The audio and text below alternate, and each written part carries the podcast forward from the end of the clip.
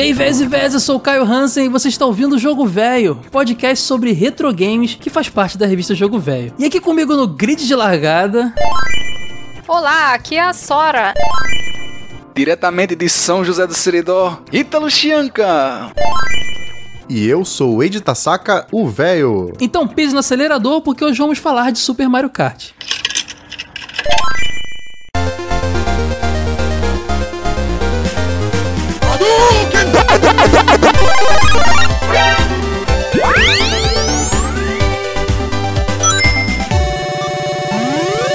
Jogo Velho Podcast.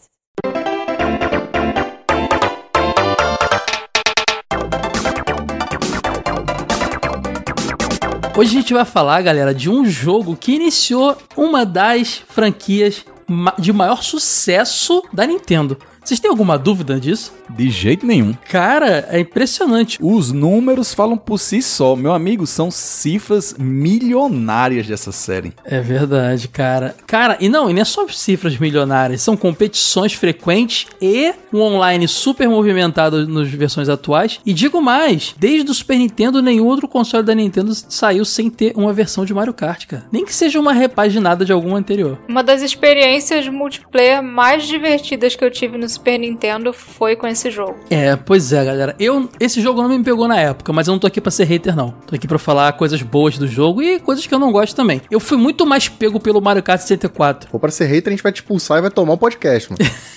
Não, não vou não. Você sabe, vocês sabem que eu não sou assim, galera. Eu, eu mesmo quando não curto eu sei, tanto um jogo, eu sei as, as suas qualidades. É, eu fui muito mais pego pelo Mario 64, assim. Até, porque, até que quando eu joguei o Mario 64. Vou começar a contar minha história aqui de como eu conheci, já que eu puxei aqui, depois eu falo com vocês.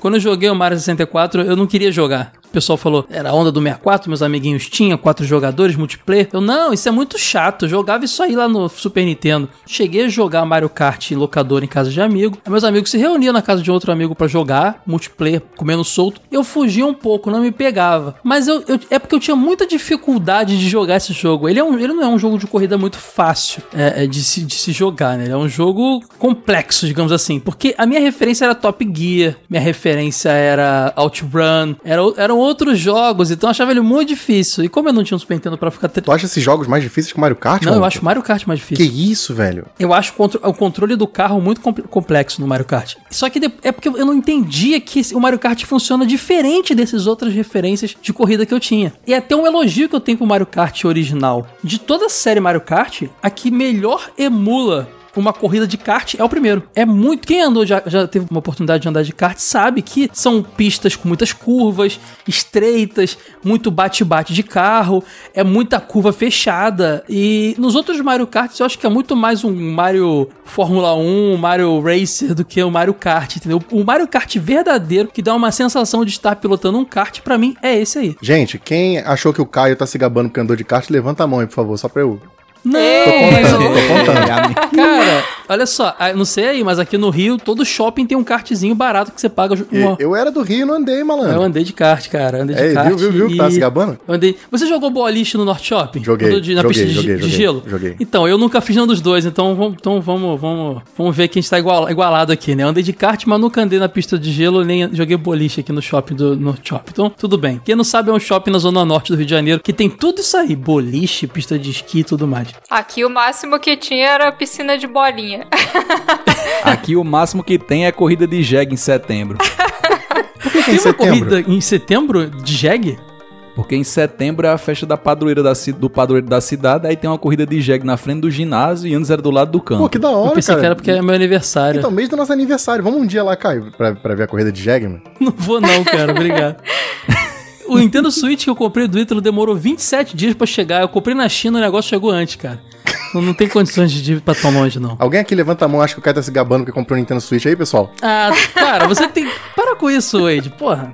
Comprei Nintendo Switch, nem, nem, nem é novo, comprei do, do Ítalo. Se você comprou na lojinha bonitinho, mas vamos continuar o podcast. Então é isso, cara. Eu acho que é um jogo. Já tô dando até opinião aqui de uma coisa que eu acho bacana. Achar muito complexo de controlar, porque basicamente você tem que ficar dando toquinhos para os lados e, e, e fazendo drift, poder fazer curvas sem ir pra brita, né? Porque o que mais acontecia comigo era perder o controle do carro naquele jogo difícil. É porque também eu não tinha o Super Nintendo em casa. Eu acho que quando você tem como treinar mais vezes, você pega o jeito. Depois de velho, com emulação e com o Super Nintendo, porque eu tenho cartucho, eu entendi como o jogo funciona. E hoje, pra pararem de reclamar, eu gosto do jogo. Eu acho o jogo muito divertido. Hoje eu tenho uma referência diferente, porque eu joguei vários outros é, seguinte, né? Mas assim, hoje eu acho o jogo legal pra caramba. Mas na infância, eu tenho que admitir que eu detestava esse jogo com todas as minhas forças. Ele odiava na infância, ele odiava até ontem, antes da gente gravar esse episódio. Mentira, mentira. Eu tava te zoando no chat, cara. Eu- hoje em dia eu acho um jogo legal pra caramba. Sem furar a pauta, essa sensação que você tinha de que o jogo, ou esse primeiro jogo, parecia muito com lance de kart mesmo, é muito intencional. É, tem uma entrevista do, do, do time de desenvolvimento, inclusive do Miyamoto, na, no guia oficial do jogo japonês, que ele fala que eles fizeram muitos testes, e foi a parte mais divertida do projeto. Que eles realmente ficavam andando de kart que nem malucos pra sentir a sensação de como era e tal, e eles tinham uma preocupação muito forte de emular essa experiência. Só que isso antes de o jogo ser Mario Kart, né?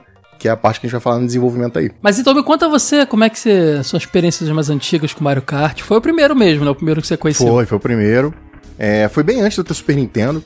Eu tinha um primo mais abastado financeiramente, né? Que tinha Super Nintendo e tal. Eu ia na casa dele jogar Street Fighter, sempre eu ia lá jogar. E ele falou: ah, ele apanhava, obviamente, no Street Fighter. Falou, ah, hoje não vamos jogar Street Fighter, não. Vamos jogar um outro jogo aqui meu. E botou Mario Kart. Eu apanhei muito. Apanhei que nem louco. Eu não ganhava uma corrida do cara. A gente jogou um dia inteiro eu só apanhava. Então a minha primeira impressão foi ruim. Até que ele falou: ah, chega, cansei de te bater. E botou no modo batalha. E quando foi no modo batalha, foi impressionante, porque eu comecei a entender melhor como o jogo funcionava.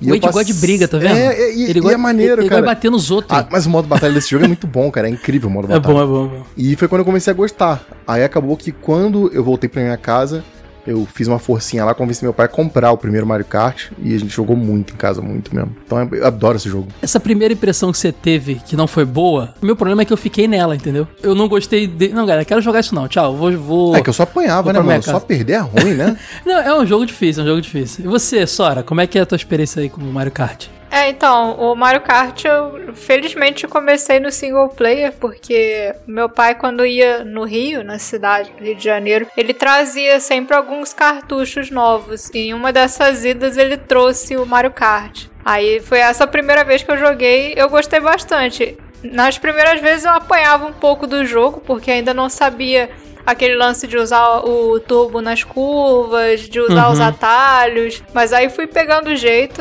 e virou um dos meus favoritos. Tá vendo? É o que eu tô falando, ele é um jogo muito, muito, muito difícil de cara. Então, pra quem não, não existe ou que não tem a oportunidade de jogar mais vezes, é, fica aquela memória ruim mesmo. É, talvez pra quem já tivesse jogado assim jogos como F0, ele não seja Então, tão é. complicado. Eu joguei F0 depois e eu gosto muito do F0, porque o F0 ele tem uma diferença que as pistas são mais largas, é, ele, ele emula mais uma corrida de verdade. A tecnologia dos dois é a mesma, que é o Mode 7, que é aquela tecnologia revolucionária que surgiu no, no lançamento do Super Nintendo, que emulava um 3D, né? E só que como as pistas do kart são o que eu falei, bem mais kart, bem mais curvas fechadas, pistas curtas, muito repetitivas e muita batida, e tinha um lance de dos itens que a gente vai falar já já também, complicava muito. E o F0 já, já é uma coisa mais aberta, as ultrapassagens são mais fáceis, é uma corrida mais, mais a lá tradicional que tá acostumado ali com o Top Gear da vida. Então, é, eu, eu gosto gostava mais. Mas assim, o fato de eu não gostar do Mario Kart, só voltando pra falar aqui, é porque eu era noob. A verdade é essa, eu era ruim.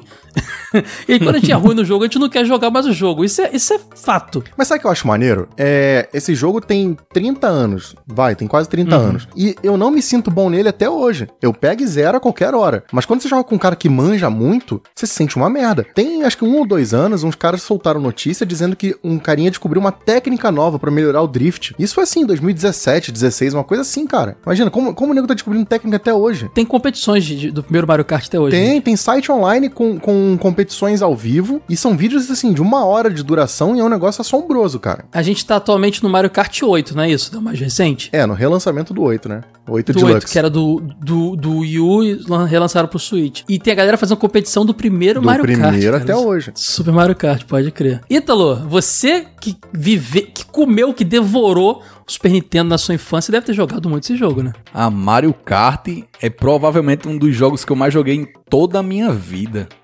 É impossível olhar uma tela de Mario Kart e ouvir a trilha e não lembrar da minha infância inteira.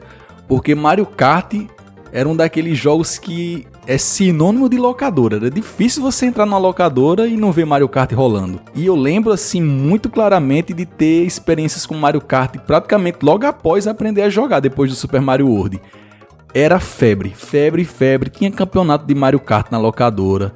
Só que as sensações mais tocantes que eu tenho com esse jogo são porque ele era um dos jogos que eu mais jogava com meus irmãos. Então, desde pequenininhos, a gente ia pra locadora e pedia Mario Kart. E aprendeu praticamente a jogar juntos com Mario Kart, porque Mario World não dava pra ir os dois ao mesmo tempo, né? Cada um tem que ir numa fase. E Mario Kart dava pra ir os dois ao mesmo tempo. Então, com meu irmão do meio, Hal, a gente juntava a mesada e nome passava dele é Hal tarde- mesmo? Você falou dele outro dia aí no, É, no o nome é episódio- Igson Hawan. Só que aí Igson eu- eu não conseguia falar quando era pequeno e Hawan eu Porque abreviei pra Hal é um negócio meio coreano, meio indígena É. brasileiro, né? Hal, sei lá, indígena americano, quer dizer. E aí a gente juntava a mesada pra ir jogar Mario Kart. Só que ele já era muito especial pra mim e ficou ainda mais. E pra relembrar essa história, só o som.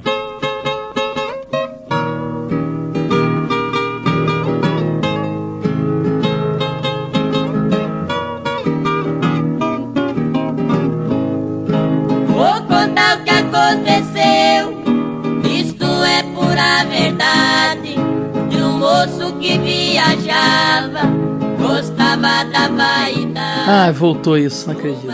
Tava bom demais pra ser verdade. Eita, que eu tava com saudade de ouvir essa música aí. Menino. Rapaz, eu jogava tanto, tanto, tanto, tanto Mario Kart com meu irmão, que quando a locadora do Tadeu fechou a primeira vez, que deu uma louca lá, ele resolveu montar uma locadora no Acre. E foi-se embora de São José. Opa, essa história é inédita, hein? É. Ele inventou agora. É verdade. Não, não. Por isso que é inédito. Porque Tadeu, ele era... Ele não se se aguentava ficar num lugar só não, porque Tadeu era o dono da locadora, da maior locadora que tinha na cidade. E um dia ele resolveu abrir uma locadora no Acre. E aí ele fechou lá, E nem é tão perto assim, é um outro extremo da parada. Na, no outro extremo. É porque a família da esposa dele é do Acre. Aí ele resolveu ir pra lá montar uma locadora. E no dia que ele foi fechar a locadora, ele chamou, tipo assim, a galera que mais jogava lá e que tinha videogame em casa, que era coisa rara na época, e pediu pra cada um escolher um jogo. Pra ele dar de presente, mas tinha que ser de Super Nintendo, que ele ia montar a locadora de PS1. Então ele não ia levar o acervo de Super Nintendo. E eu cheguei lá muito, muito louco com meu irmão. Ah, a gente vai, vai pegar Mario Kart, a gente vai pegar Mario Kart, que a gente jogava muito. Ah, a gente chegou lá, Mario Kart não estava disponível. Meu amigo, mas foi uma tristeza. E Tadeu rindo, mandando eu escolher o jogo. Disse, não, Tadeu, não vou escolher não, só queria se fosse Mario Kart. Alguém já pegou Mas alguém tinha pego? Ah, já tinha pego, pegado, né? Alguém Entendi. pegou primeiro e. Não, não quero outro jogo. É o que eu tô jogando mais, é o único jogo que meu irmão gosta de jogar comigo. Aí ele foi lá dentro, lá no balcãozinho dele, onde ele guardava uma caderneta que ele olhava, marcava os horários. Aí ele fez: Não, pra você eu guardei mais do que um jogo. E aí ele me deu a caderneta que ele anotava os horários da- dos clientes. tu, ganhou um caderninho em vez do jogo? é Sim, isso um mesmo? caderninho. Porque toda vida eu pedia pra ele me mostrar, eu achava muito massa. Ele me deu o caderninho, aí me deu uma caixa com várias revistas de videogame da época. Essa caixa eu mandei pro Wade. Ele tá com essas revistas que ele me deu Tá na comigo, época. tá comigo. Viu, Tadeu? Ele tem nenhum carinho pelo seu presente. E aí, ele me deu. crer.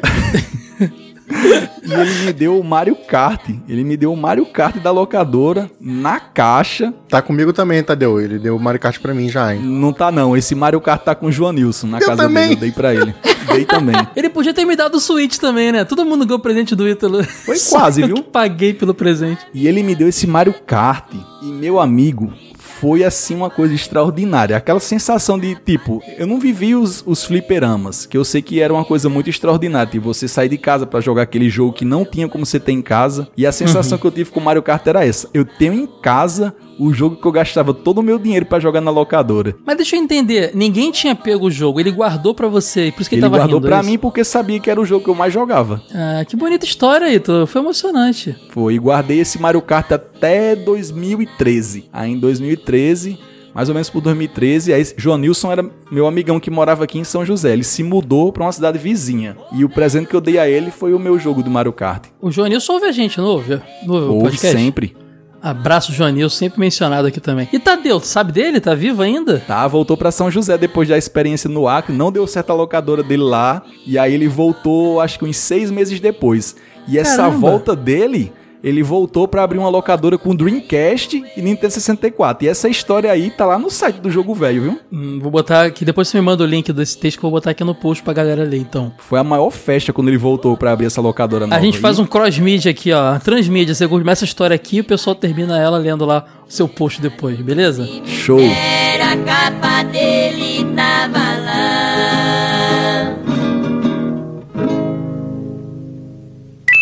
Jogo Velho Podcast.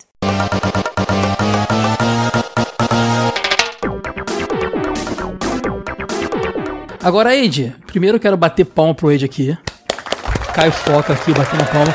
Porque o Ed, o Ed faz. Cara, o Felipe se gaba aí que faz pautas legais. Realmente ele faz boas pautas no TV de tubo, verdadeiros livros. Mas o Ed diagrama a pauta dele, gente. A pauta tá com o tamanho da fonte correto. A- Cara, é- o negócio tá bonitinho. A, im- a imagenzinha do que ele tá falando, Ed. A pauta dele tem índice. Tem índice na pauta, Vou gente. vender a pauta na loja. Quando acabar a pandemia, eu vou vender minhas pautas. mano. quando alguém me pede pra fazer pauta, eu lembro recentemente quando o Barrilzeira e o, e, e o Coelho no Japão vieram gravar aqui, o Barrilzeira, pô, tem uma pautinha aí? Eu, caramba, eu não tenho uma pauta, eu não sou tão organizado. Cara, era Ctrl-C, Ctrl-V do Wikipedia, tinha até um númerozinho que aparece em cima assim, pro cara poder ver o link quando é. E eu esqueci de apagar. Aí ele falou, tu colou do Wikipedia nessa safado. Eu falei, pior que ainda trouxe do inglês aí traduzido aqui na tradução do Google, horrível. Mas tudo bem, já que o Ed fez essa pauta maravilhosa, Ed, me conta um pouquinho de onde surgiu, porque esse jogo é de 92, então ele é do iniciozinho do Super Nintendo, né? Exato, exato. Ele veio. Ele seria teoricamente, sei lá, um dos primeiros jogos de corrida do Super Nintendo. Teve o F-Zero como jogo de lançamento do console antes, né? Mas logo em seguida veio o Mario Kart. Exato, e F0 e Mario Kart tem uma relação, né? Porque, inclusive, tem programador em comum. Teve gente que trabalhou na equipe do F0 e que depois foi trabalhar no, no, no Mario Kart, que é o caso do Masato Kimura. Só que a diferença é que, assim, no F0 ele é um jogo single player. E eles disseram que, em entrevista, né, no guia oficial, que não dava pra fazer multiplayer porque eles queriam a tela inteira pra mostrar velocidade. E F0 é um jogo muito rápido. Só que eles falaram assim, mas a gente podia fazer um jogo de corrida para dois jogadores, né? Então eles começaram a bolar uma ideia de um jogo que fosse um pouco mais infantil, mais cartunesco, mais simples, que não tivesse esse lance. Por isso que eu falei com aquela tua história lá do lance do kart, de ser amigável. É justa. Esse foi o feeling da Nintendo na época. De fazer um joguinho de corrida Sim. que fosse, sabe? Por exemplo, o Mario Kart não tem velocímetro na tela, né? Você corre, Uhum. tem velocidade, mas até o que controla a velocidade você não. É uma coisa muito oculta. Ele é pra ser um jogo mais simples e mais amistoso pra galera. Mas não tinha o Mario no começo. Ele era um joguinho com carinha de, de macacão. E, assim, basicamente isso é o Mario sem bigode, né? E quando eles foram fazer o primeiro teste, assim, vamos, vamos fechar a primeiro beta do jogo pra testar como ele funciona. Eles não tinham um personagem muito bonitinho fechado. Um cara foi lá e botou o Mario. No que o cara botou o Mario, o cara Pra testar, né? é, tipo, só bota, pra bota só um vamos ver se dá pra defoio, jogar né? aqui. Bota um bonequinho qualquer aí. Botou o Mario. E no que botou o Mario, o cara falou: Ei, pera aí. Cara, isso ficou bom, hein? E rolou. E foi aí que começou aquela ideia de: não, caramba, isso encaixa com o universo do Mario. Então, por exemplo, eles tinham um item pronto no desenvolvimento que era a lata de óleo. O que, que ela fazia? Você bate- jogava a lata de óleo. O cara batia nela e rodava, que é o que a banana faz no jogo hoje em dia. Aí eles foram lá e já começaram a pensar, Banana que é do universo Donkey Kong que tá atrelado ao Mario, vocês vão entender já já por que, que tem banana e Donkey Kong na história. Mas boa, é, boa, exato. Um, boa substituição, boa substituição. Um dos diretores do jogo, né, que no caso é o- é o Hideki Kono, que por sinal, esse cara tá na franquia Mario Kart em praticamente, sei lá, 90% dos jogos. Ele só não teve no jogo de Game Boy Advance e de DS. O resto, todos os jogos ele tá trabalhando ativamente. Aí, eles, esse cara foi o responsável por incorporar todo o universo do Mario no jogo. Decidir quais personagens entravam, o que, que isso tinha a ver com a história do Mario, que as pistas se passam, por exemplo, muitas delas no mundo dos dinossauros, que é o, o do Super Mario World, né? Que era o mais recente jogo. Exato, tava bombando, fez sucesso. Até muitos dos efeitos sonoros do Super Mario World estão presentes nesse jogo, ou de forma remixada, ou de forma na, na íntegra mesmo, né? Então foi quando eles começaram a avançar no desenvolvimento do jogo. Isso é curioso, cara, porque no Nintendinho, o Mario já tinha feito ponta em outros jogos esportivos. Não como personagem principal ou coisa assim, né? Mas, por exemplo, ele era o juiz do Super Punch Out, Do Super Punch Out, é. ele participou de outros jogos, mas ele nunca. Essa, essa, esse viés esportista do Mario começou aí, né? No Super Mario Kart. Inclusive, deve dar um podcast de lista ou até um vídeo no nosso canal só falando das profissões do Mario, cara. Ah, o cara já foi infinito. tudo. foi muita coisa. Muito bom. É legal perceber como essa ideia. Não, vamos botar o Mario. Ela é recorrente na história da Nintendo, né? O pró- próprio Smash Bros. começou como um jogo de luta cooperativo para quatro jogadores, mas não era com a galera do Mario. Até alguém resolver botar o Mario lá. Cara, o Mario é um personagem que vale milhões. É um personagem que é a la Mickey. O cara, a pessoa olha, minha mãe olha, sabe quem é o Mario. E eles têm a disposição sem pagar um centavo pra usar. Porque é deles. Cara, eu entendo. Eu acho até estranho quando algum jogo não é do Mario, sabe?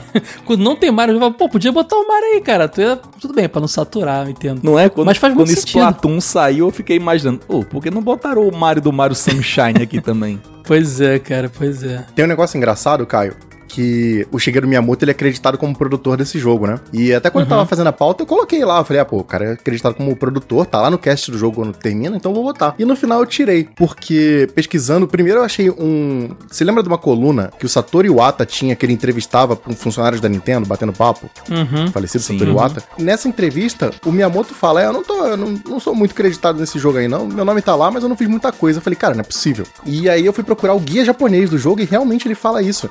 Ele fala que o papel, apesar do nome dele tá lá, o papel dele era ficar andando de mesa em mesa, dando tapinha no ombro dos caras e falando, parabéns, tá indo bem e tal. Eu falei, cara, que filho da mãe, velho. Ele já era, nessa época já era mega relevante a ponto de não precisar meter a mão. Eu imagino eu, que eles tivesse, ele ter entrado no projeto, não sei, a partir do momento que eles falaram, vai ter Mario envolvido. Vai ter Mario. cara, Ih, tem que chamar o Miyamoto.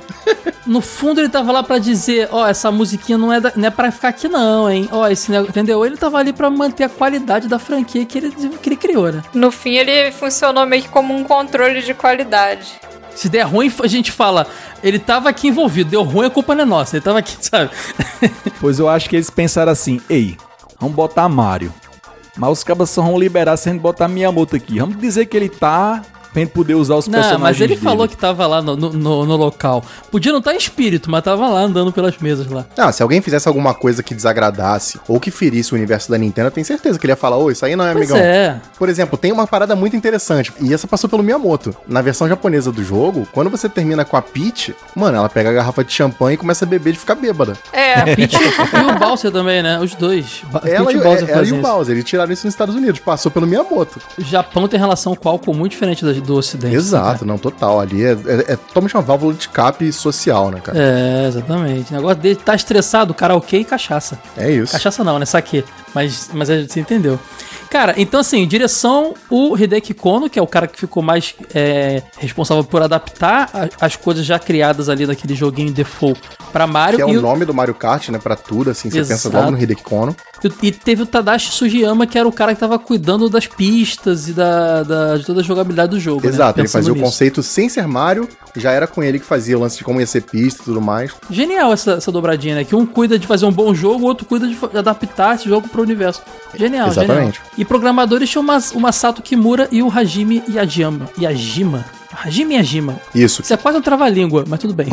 É, um veio da equipe do F-Zero e outro do Pilot Wings, né? Que foram dois jogos grandes do lançamento do Super Nintendo. Então eles já tinham experiência pra programar e tudo mais. e abusavam do Mode 7. Exato, Pô, genial exato. Cara, eles não são bobos, né? Tinha o cara pra saber mais de Mario que qualquer pessoa. Tinha um cara que sabia da tecnologia usada mais do que os outros. Não tinha como dar errado, realmente. Exatamente. buscando mais diversão, eles acabaram botando também o modo de batalha que a gente vai contar mais pra frente, que eu acho que foi a grande sacada, porque é, o, o multiplayer do modo de batalha, como ele já, já, já adiantou lá na- quando contou a, a origem lá e tal, do- de como ele conheceu, é muito divertido, galera. Então, imagino como eles não esqueciam do trabalho e ficavam jogando lá na hora de testar. Caramba, a gente tem que continuar trabalhando, vambora. Você sabe que o modo batalha foi o primeiro negócio que eles criaram do jogo. Só que assim, Sério? depois o Miyamoto falou: Ah, cara, eu não sei se, você- se a gente vai mexer muito nisso aí, não, deixa pra lá. Então, mas eles criaram, mas era um modo sem parede, sabe? Era como se fosse uma arena e você, em vez de usar item, você tinha tipo uma arminha que dava tiro.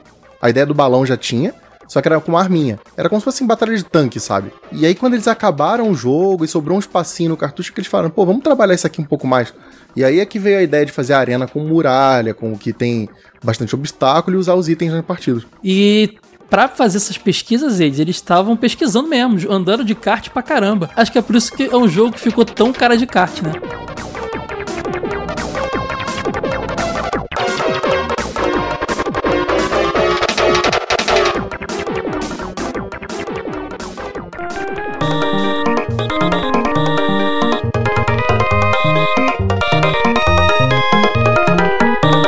Começar a falar do jogo em si, cara. Primeira coisa que você tem no jogo é escolher se você quer single player ou multiplayer. E no single player você tem o modo kart GP, que é, é um, gente, é o, é o mesmo coisa que você vê até hoje no Mario Kart. são aquele, aquela, as copas diferentes. No caso ali você tinha quatro copas. Cada, só que nesse caso cada uma tinha cinco corridas, cinco pistas, né? Hoje em dia são quatro padrão, mas rolavam cinco. As copas elas eram Mushroom Cup, Flower Cup, Star Cup e Special Cup. Mesmos elementos que vemos até hoje na franquia também, né? Exatamente. Total. Essa Special Cup, inclusive, ela era desbloqueável quando se terminava as outras, né? Sim. Mas dá pra, tem macetinho pra você fazer ela no começo, pelo menos no time trial. Você vai no modo time trial, mas só funciona nele, não no Mario Kart GP. Uhum. Na tela de seleção de Copa, você aperta LR, LR, LL, RR, A. Aí vai aparecer a, a Special Cup já pra você começar correndo na Rainbow Road, por exemplo. Ah, é. A Rainbow Road, que até hoje é a fase mais complicada de todos os Mario Kart. Fase do arco-íris, né? A pista mais complicada.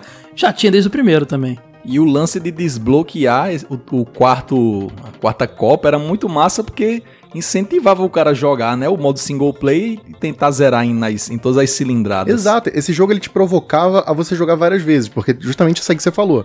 Tinha cilindrada, que na verdade é como se fosse um modo de dificuldade, né? Você tinha 50 cilindradas, que era o fácil, 100 que era o difícil. Depois você desbloqueava o 150, que era o muito difícil. E ainda tinha um outro truque, cara, que isso é muito louco. Que era pra ficar mais difícil ainda. Que era pra você começar a corrida encolhido. Era muito legal Como se isso aí. tivesse caído raio, né? Nele. Aquele, É, aquele- você já começa na merda, como você já começa pequenininho. Cara, que é pra você jogar várias vezes mesmo. Pra, pra aumentar o fator replay da parada. Na locadora, quando você queria humilhar o seu adversário, você fazia isso. Você começava pequeno e dizia, olha aí, ganhei de você pequeno. Isso aí era uma humilhação sem tamanho. Cara, é tipo fazer gol com goleiro no International, né? É, E é legal que o jogo tem, assim, uma dificuldade progressiva, então você joga lá nas 50 cilindradas, você não se sente tão mal quando você passa pra 100, porque jogando nas 50 você já vai conhecendo as pistas, pegando o jeito. Uhum.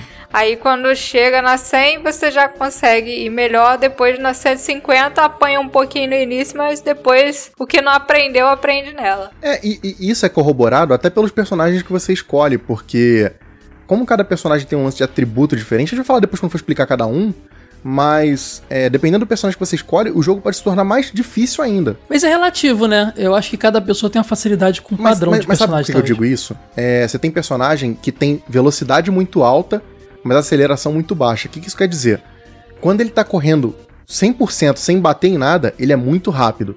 Quando ele bate em qualquer coisa, pra ele retomar Até aquela velocidade né? demora É. muito. Então é muito difícil. Você tem que ser muito bom e muito seguro de si pra correr nesse modo, entendeu? Com, um personagem assim. Nesse jogo eu só batia, cara. Não tenho condições nenhuma de Então, usar aí não tem personagem como desse. você usar um personagem desse. É mais difícil. Pra você É. é, Pra brida toda hora. A gente ainda no modo single player tinha o Time Trial, que era aquela competição de tempo, né? Que era terminar o tempo na melhor pontuação possível, ficava registrado. Ainda tinha um esquema de fantasma lá que aparecia mostrando lá pra você é, melhor melhor tempo daquela pista, né? Sabe aquela história do menino que joga contra o pai dele que morreu há Eu vi 10 isso anos? semana, cara. Imagina um lance desse Pode Mario crer. Kart, maluco.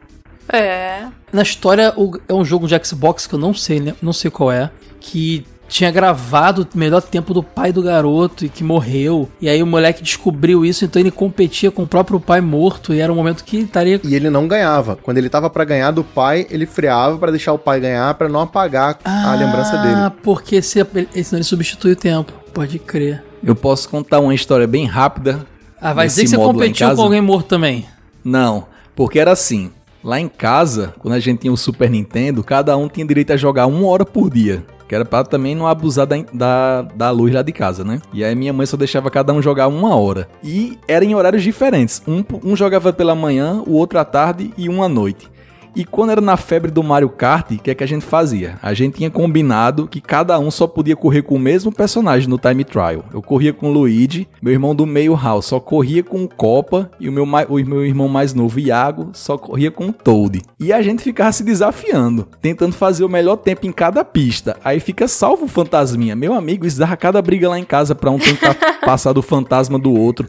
A gente passou meses disputando a melhor volta em Mario Kart com o Time Trial e salvando o fantasminha. Meu amigo, quando você conseguir tomar o fantasminha do outro, era a guerra lá em casa. De dar a colherada de pau na cabeça um do outro no meio da confusão. Não, jogar contra nesse modo é muito divertido, cara. Justamente por isso, a rivalidade. né? Sabe o que eu lembrei? O Ed tava contando aquela forma de desbloquear no Time Trial lá o, o, o Special Cup. Numa versão japonesa não funciona, Ed. Essa, esse código. Não funciona e faz o som de um fantasminha, cara, pra te sacanear é mesmo. só. É tipo assim, não, mano, aqui não, aqui não tem essa moleza, não. Vai jogar americana mesmo. Aqui não dá pra fazer isso aqui, crer. não. E meu cartucho era japonês. O que eu tenho aqui é japonês também. Fica a dica, não sei se ainda tá assim. No eBay você compra esses joguinhos do Mario de Super Bem mais Famicom, baratinho, baratinho. É, deve, deve tá caro, porque o dólar tá caro hoje em dia e tal.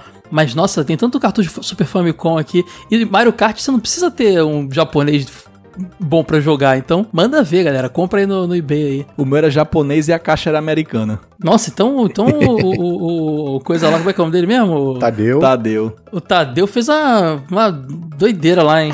Vendeu É, um. será que os jogos do Tadeu caíam do caminhão? Não, mano? ele trazia do Paraguai, homem. Pô, mas trazer uma caixa de um, cartucho de outro, mano? Como ele abriu várias locadoras em vários lugares, É, misturou ele, ele tudo. usava a caixa do um americano, que é o que ele pregava na parede lá, tinha até a numeração do cartucho, e a fita ia, era rodando. Cara, o, o- Sabe o que podia ser também? Não sei se, se era isso. Os cartuchos de Super Nintendo europeus, eles eram igual aos cartuchos do Super Ah, era Famicom. no formato mesmo, né? É, o próprio console do Super Nintendo europeu é o formato do Super Famicom. Verdade. Então, não sei, às vezes tava Mas aí o cartucho europeia. era japonês. Era tudo em japonês. E a caixa, acho que. É, é bom. A gente tinha no multiplayer duas versões também de, de jogo, né? A gente tinha o Match Race, que era pra você jogar somente com o seu outro. O, o, o two player, né? O segundo jogador. Só vocês dois na pista. E. Já que não tinha outros carros competindo, eles botavam mais e mais, mais armadilhas nas pistas, né? Pra dificultar um pouco mais. Esse era o que eu mais disputava multiplayer. Quer dizer, mais não, porque acho que foi esse que eu disputei e desisti de jogar o jogo na infância. Com algum amigo meu. É, esse é o jogo pra você. Quem ganhar é o melhor, assim, que não tem aquela desculpa. Ah, só me ganhou porque o cara me tacou um casco. Não, não tem, mano. Porque você É. e teu inimigo. Acabou. Uhum. Essa daí Exatamente. é, é a disputa raiz, viu? E tinha o Battle Mode, que é o que o Ed tava falando que é legal, que é um esquema bem interessante, que você tinha os balões em volta do seu kart, né? E você estava numa arena que não era uma coisa linear, era uma coisa circular ou tipo um quadrada, labirinto, cheia de lab... labiríntica, Isso. exatamente. Labi... Adoro essa... Minha palavra favorita, labiríntica, que eu inventei. E você usava os itens que você pegava, que a gente vai explicar já já melhor, pra poder acertar o seu inimigo. E aí você ia, iria perdendo os balões até que perdesse. Perdeu os três balões, perdeu o, o- a, a batalha, né? No 64, inclusive, essa- esse modo continuou e era muito divertido também. Cara, esse modo só foi melhorando, cara. Esse, esse modo é campeão demais pra jogar até hoje. Acho que esse modo existe até no Diddy Kong Racing, cara, se eu não me engano. Isso ficou muito eternizado ali. Não tenho certeza, mas tem algo parecido tem um no modo de Racing. sim. É, pode crer. Nunca gostei do modo batalha. Por quê? Porque você gosta Não de corrida, sei, não não- gosta de violência, né? Não, Não, gosta de... gostava, não. Ah, mas se o Ítalo tampava na porrada com os irmãos dele por causa do- da corrida contra o fantasma, imagina esse modo batalha aí, Não, como é que não peraí, só devia um ser. adendo que a expressão tampar na porrada sempre é maravilhosa e merece ser aplaudida, cara. É. A expressão tampar Isso na aí, porrada é honesto, isso aí, isso é uma frase que só quem brigava na escola fa- cara. fala. Tampar na Sora- porrada, porra, isso é bom demais. Sora devia brigar na escola, devia enfiar porrada nos colegas Só lá. briguei uma vez. Eita. Tá melhor Ah. que eu, nem eu briguei, nunca Só Vai ter que contar a história Foi a agora. história da caneta, já foi contada em outro podcast. Turn down for what? Vitor, falta tanta É, gravação. eu- aí, ele não faltava tá, é TV de tanto. tubo, pô, ele não Eu tava. acho que foi, foi na ausência... Bota- Ah, é. Bota o som de um coice de uma égua em mim agora aí. Não foi, não foi a intenção, mas é. Já era, já era. Foi, a minha foi. história de briga na escola já foi contada já. Foi por causa da caneta que a menina roubou de mim. A caneta quatro cores, não era? Era colorida, na verdade. Ela roubou uma das canetas. Ah, eu, e- eu brigaria também. Caneta colorida ninguém mexe. Ah, principalmente porque naquela época era luxo, né? Pô, se ainda fosse caneta É. com cheiro de pipoca. Hã? Que? Não conhece caneta com cheiro de pipoca? Com cheiro de Não. pipoca? Que isso? Ah, Eu, mano. eu já vi aquelas assim, tipo, de framboesa, essas coisas assim, mas de pipoca É. não. Pipoca? Tipo o cheiro do Cinemark? Do... do... que- Sei lá, depende de quem tá te pagando, cara. Eu falei pipoca. Se dá onde é pipoca. Não, porque, cara, cheiro de pipoca pra mim é chegou no cinema lá, vem aquele, já vem aquele cheiro de gordura que imita manteiga, né? Que eles botam óleo. Não, e você sabe que aquilo não é o cheiro da pipoca, né? Aquilo ali é um aroma artificial É, sim. que é borrifado na saída de ventilação da parada, né? Ah, caô.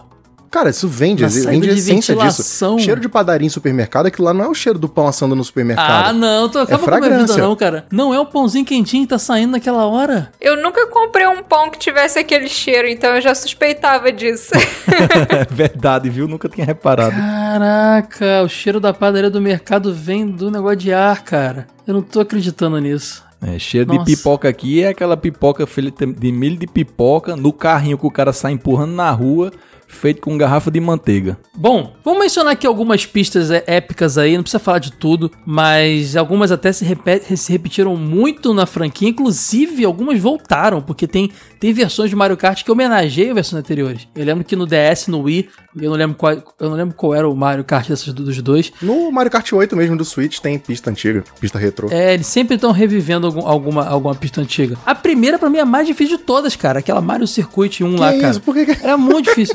É muito difícil. Poxa, essa pista tem um atalho tão bem pista tem um localizado. atalho, a pista Porque essa reta pista, gigante, cara. essa pista, ela tem uma pista cu- curtinha. Qualquer curvinha que você faz, você tá na brita. Pô, tá- Cara, eu tá não- na brita é bom, cara, nesse caso aí, em alguns casos. Não é bom nada, né? Desacelera tudo. Essa não, pista é muito... mas olha só, pensa comigo, a última curva dela, tá? Antes de você passar pela linha de chegada, tem uma brita que você pode ignorar a pista e ir em linha reta ali, cara, por cima, que você corta um pedação. Se tiver um cogumelo, então, bicho, você faz a pista em 10 segundos. Não, o ruim é que ela sempre volta essa pista, isso que é o inferno. Todas as copas têm essa Mario Circuit em versão diferente. Por exemplo, nessa primeira copa, a Mushroom Cup, ela aparece como primeira, depois tem aquela Donut Plains lá, depois tem a Ghost Valley, que é de fantasma, que é também a Ghost Valley é da hora, porque tem um atalho muito campeão, cara. O atalho da peninha ali é clássico, viu? É. Ah, que é pula, pula de um lado pro outro, né? Pode Exato. crer. E, e- mas ela é uma fase complicada, uma pista complicada que não tem barreira, você cai lá embaixo. Caio, se você achou a primeira complicada, diga aí essa. É, hein? não, cara, eu nunca joguei a Star Cup desse jogo. E e Que não é- teria não é condições isso? de eu sair do lugar. A Star Mas Cup? o. Não é Star Cup? A última? Ah, perdão, a Cup. Star. A Special Cup, mas a, a Star Road, né? A Rainbow Road, eu tô, eu tô confundindo tudo aqui. Rainbow Road, gente. Eu não teria a menor condições de, de sequer sair do lugar nela. O atalho da Ghost Valley eu acho meio cruel, porque é uma, uma ponte fininha assim que você tem que ir, aí no final Uhum. você tem que pular ali. É Ela meio. Só testa a tua um ganância. ali. Sabe aquela banana do Donkey Kong na fase da mineração que ela fica pra baixo?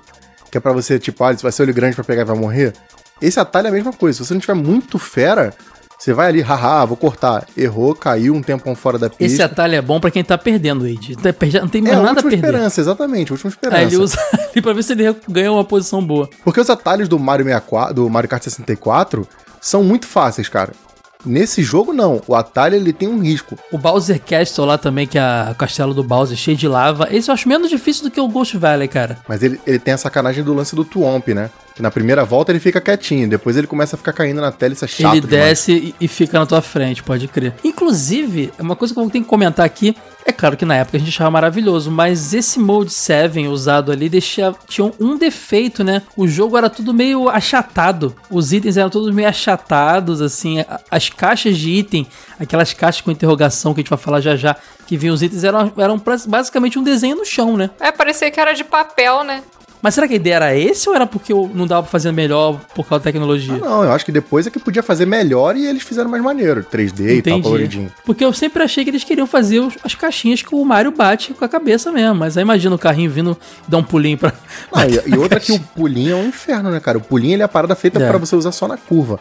Aí tu vai fazendo a reta, assim, pegar o item, sei lá, ia mudar completamente o jogo. Pois é. E no final dessa Mushroom Cup você faz de novo. E, e é isso que me irrita, porque. Eu tava até jogando agora há pouco, mandei foto lá no nosso chat. Falei, já ia mandar uma foto depois do Bowsercast. Falei, "Ei, vou, ganhei. Aí eu esqueci que agora eram são cinco pistas em cada, cada Copa. E aí teve a Mario Circuit 2 e tudo mais, que é mais complicadinha. Cara, aí depois você tem Flower Cup, que é mó legal que tem aquela Choco Island, né? Choco Island que vem da referência do Super Mario World, né? Isso. É, e é um lance meio, meio rally, né? Pista de terra. É. Eu sempre imaginei que realmente você estava em cima de um. fazendo um rally no, no chocolate mesmo, Pô, cara. seria irado. Eu, eu imagino que seja de- a ideia de ser um chocolatão mesmo ali, um Nescauzão, Deve sei lá. ser. É, é. Tem essa região lá também no, no, no, no mapinha do Super Mario World. O ruim é que esse jogo é muito repetitivo. Porque nessa Copa, por exemplo, você tem um, um outro Ghost, Ghost Valley, você tem um outro é, Bowser Castle. Os cenários são muito ah, repetidos, só que sempre com uma dificuldade maior, assim. Ah, mas cara, Top Gear, vamos lá. O que, que tem de Tá, diferentão, tudo bem, né? tá Entendeu? bom, você tem razão, é, tá bom. Top Só a Gear cor de fundo da- do, cenário. Ai, o Wade ele pega uma coisa que eu gosto só pra me derrubar, é safado. Só pra tirar Argumento, argumento. argumento sólido, mano. A Star Cup também repete um monte de fases, Choco Island 2, que é mais difícil e tal. Só que aí na Star Cup tem a minha fase favorita, que é a Copa Beach. Meu amigo, o cara correr na praia é uma coisa Essa é assim- legal. A musiquinha é irada também, né? É a melhor música pra mim, é a melhor fase. E a aguinha, ela é subindo. Esse efeito também foi repetido na franquia várias vezes, né?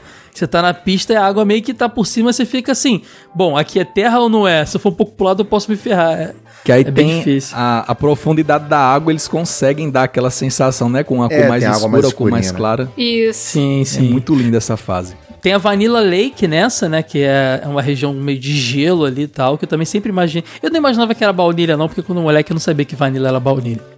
Essa era tensa, porque tinha uma parte que tinha uma água assim e o gelo ia escorregando, né? Aí É você isso. sempre ia derrapando pro, pra água. Direto pro buraco. E ainda tem uns bloquinhos de gelo no chão, assim, uns quadradinhos que você bate e o carro para lá. Sabe o que essa pista me lembra? Me lembra aquele jogo Antarctic Adventure da Konami, que você joga com um pinguinzinho, Sim. lembra desse? Sim, muito. Lembra muito o visual. E tem a Special Cup, que é aquela que você libera, né? Exatamente, é a versão final de cada pista, né?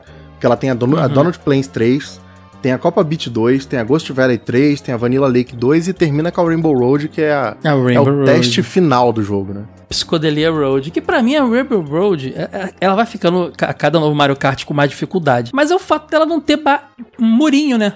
Ela é uma pista reta sem murinho, você tá no espaço sideral. Literalmente em cima de um- uma coisa psicodélica lá, um arco-íris maluco. Então, cara, imagina eu que sempre ia pra brita no- na- nas fases do Mario Kart. Era dar uma aceleradinha, caiu. Uma aceleradinha, caiu. Eu ficava frustrado, gente. Não, tem jeito. Eu acho isso que bonito quem consegue jogar fazendo drift nessa pista. Nossa, É louco. A Sora que falava que era fera aí, que jogava pra caramba. É, com o tempo eu fui dominando os drifts, mas hoje em dia se eu pegar eu vou cair no buraco direto. Cara, esse, esse Mario Kart, vou ser sincero, eu, não eu posso estar jogando errado, mas ele basicamente é controle do Super Nintendo na mão. É acelerar. Quando chegar nas curvas é pulo com freio e a setinha pra fazer o drift. Sim. Não é isso? E você só dá uns toquinhos nos lados. Você- porque se você for, força, por exemplo, vai fazer uma curva, você bota muito pra direita, o teu carro, depende do, do, do Ele piloto, roda. claro. Ele É. roda. Então é um jogo de toquinho. Mais ou menos, porque você tá pensando dessa forma se você estivesse sozinho. E o cara tentando te, te espancar enquanto você tá fazendo isso. Pois é, mas olha só, pensa comigo, pega os pulsos, chega pe- pertinho do peito, encaixou aqui, pum, botou no acelerador, estoquinho, ó, toquinho, toquinho, Mario Kart toquinho, maromba, toquinho, é toquinho, isso que você tá fazendo então. toquinho pra cá, toquinho pra lá. É só um toquinho, porque um toquinho mais demorado pra direita é suficiente pra fazer você derrapar e subir a brita, cara. É, não é mole não, olha, esse Mario É, Kart não é tem curva pra... que eu acho que você, assim, você tá jogando sozinho, beleza, você faz drift em tudo. Aí, de repente, você vê que tem um carinha que tá. O teu amiguinho da tela de baixo, que provavelmente tá em segunda atrás de você, tá com um casco vermelho. Mano, eu não sei se Uhum. vai rolar fazer um drift, não, mano. Aí é pernas pra que te quer e foge. O, ah, o legal que a gente não falou, né? Que essa, esse jogo ele, é ele é tela dividida, né? E diferente do Top Gear, por exemplo, que você ficava com o seu carrinho em cima e embaixo a pista era mostrada é, em outro ponto de vista, né? Aí você consegue, além de, além de ver a sua parte de trás como se fosse um, um, um retrovisor, você pode também ver, mudando com o botãozinho, você pode ver o mapinha do jogo, né? Você vê um mapinha e onde tá cada um, assim. Isso também é uma coisa frequente no Mario Kart e que é um adianto do caramba. Porque você consegue ver ali a distância que cada um tá, quando o cara tá colando. É, literalmente é o mapinha da pista e todo mundo cabeçudinho, assim, meio que mostrando a posição de cada um, né? Rapaz, eu detestava muito isso. Por Porque quê? você imagine jogar numa TV de 14 polegadas, como era na época, e você ter a tela dividida na metade. Meu amigo, não dava pra Ítalo, ver nada. você nunca jogou 007 GoldenEye na TV de 14? Dividido jogando os quatro ao mesmo tempo. Pesadelo. Exatamente. Mas é porque eles não desenharam cara. o cenário. O cenário era só uma fatiazinha da tela, né? Se botasse ela inteira, É. não ia ter o que exibir na parte de cima. E aí quando era multiplayer, a tela de baixo era outra pessoa jogando, né? Exato. Pode crer, muito bom, muito bom. Sabe o que é maneiro, Caio? O pessoal tem feito hoje em dia uns hacks do jogo só pra fazer vídeo pro YouTube. E bota, sei lá, 100 personagens na pista ao mesmo tempo. Inclusive tem um que até o Richter aparece. Esse mapinha de baixo, cara, fica uma loucura que você não vê a pista, só vê carrinho. É muito Calma aí, maneiro, é, cara. é- é isso mesmo? A referência de rista do episódio foi o Wade que fez? Não foi Porque proposital. eu tava esquecendo, juro. Não foi Obrigado, proposital. Eu lembrei do Kai e foi só isso. Ai, ai. Ai. Deixa, a gente não falou também aqui da, da, do Battle Mode, né? Que tem a Battle Curse. É, o, o- a primeira é basicamente a primeira fase, aquela fasezinha que é, é, é, simula a primeira fase básica do Mario. Tem a, a segunda é meio aquática, a terceira é meio psicodélica, e a quarta é mais ainda. Eu não sei nem explicar, elas só são coisas coloridas, né? Cheio de labirintos e tal. É, não, é uma é na terra, a outra é na é tipo na praia, a outra é a do gelo e a última é, é, Ah, é o meio de guerra lá, sei lá. É tipo um asfalto Isso, mesmo, com asfaltinho. né? É. Mas ela tem uns negócios coloridos, até talvez referência a Rainbow Road, não sei, mas tem umas coisas coloridas ali. É, em todas tem. É, é para você ter sessões na pista, porque assim, você tá na parte vermelha da pista, você olha pro teu Ah, é, oponente, e você vê de onde ele tá você no vem, azul, né, então também, você né? sabe onde ele tá, de onde ele tá vindo. Pode crer, pode crer. A, a quarta fase é basicamente a primeira, só que com muito mais quadrados. Vai aumentando o número de quadrados, assim, né? A segunda é o que tem o formato mais diferente das, das quatro. Uma coisa que a gente sempre vê nas fases é, no, no Mario Circuit lá sempre tem canos, né? Que é um elemento padrão nele, nele lá. Na Donut Plains lá sempre tem aquelas topeirinhas. Quem lembra do Super Mario World, aquela topeirinha que sai do nada ali, que você fica em cima dela, ela já dá uma cabeçada Ave da topeia e Maria. morre.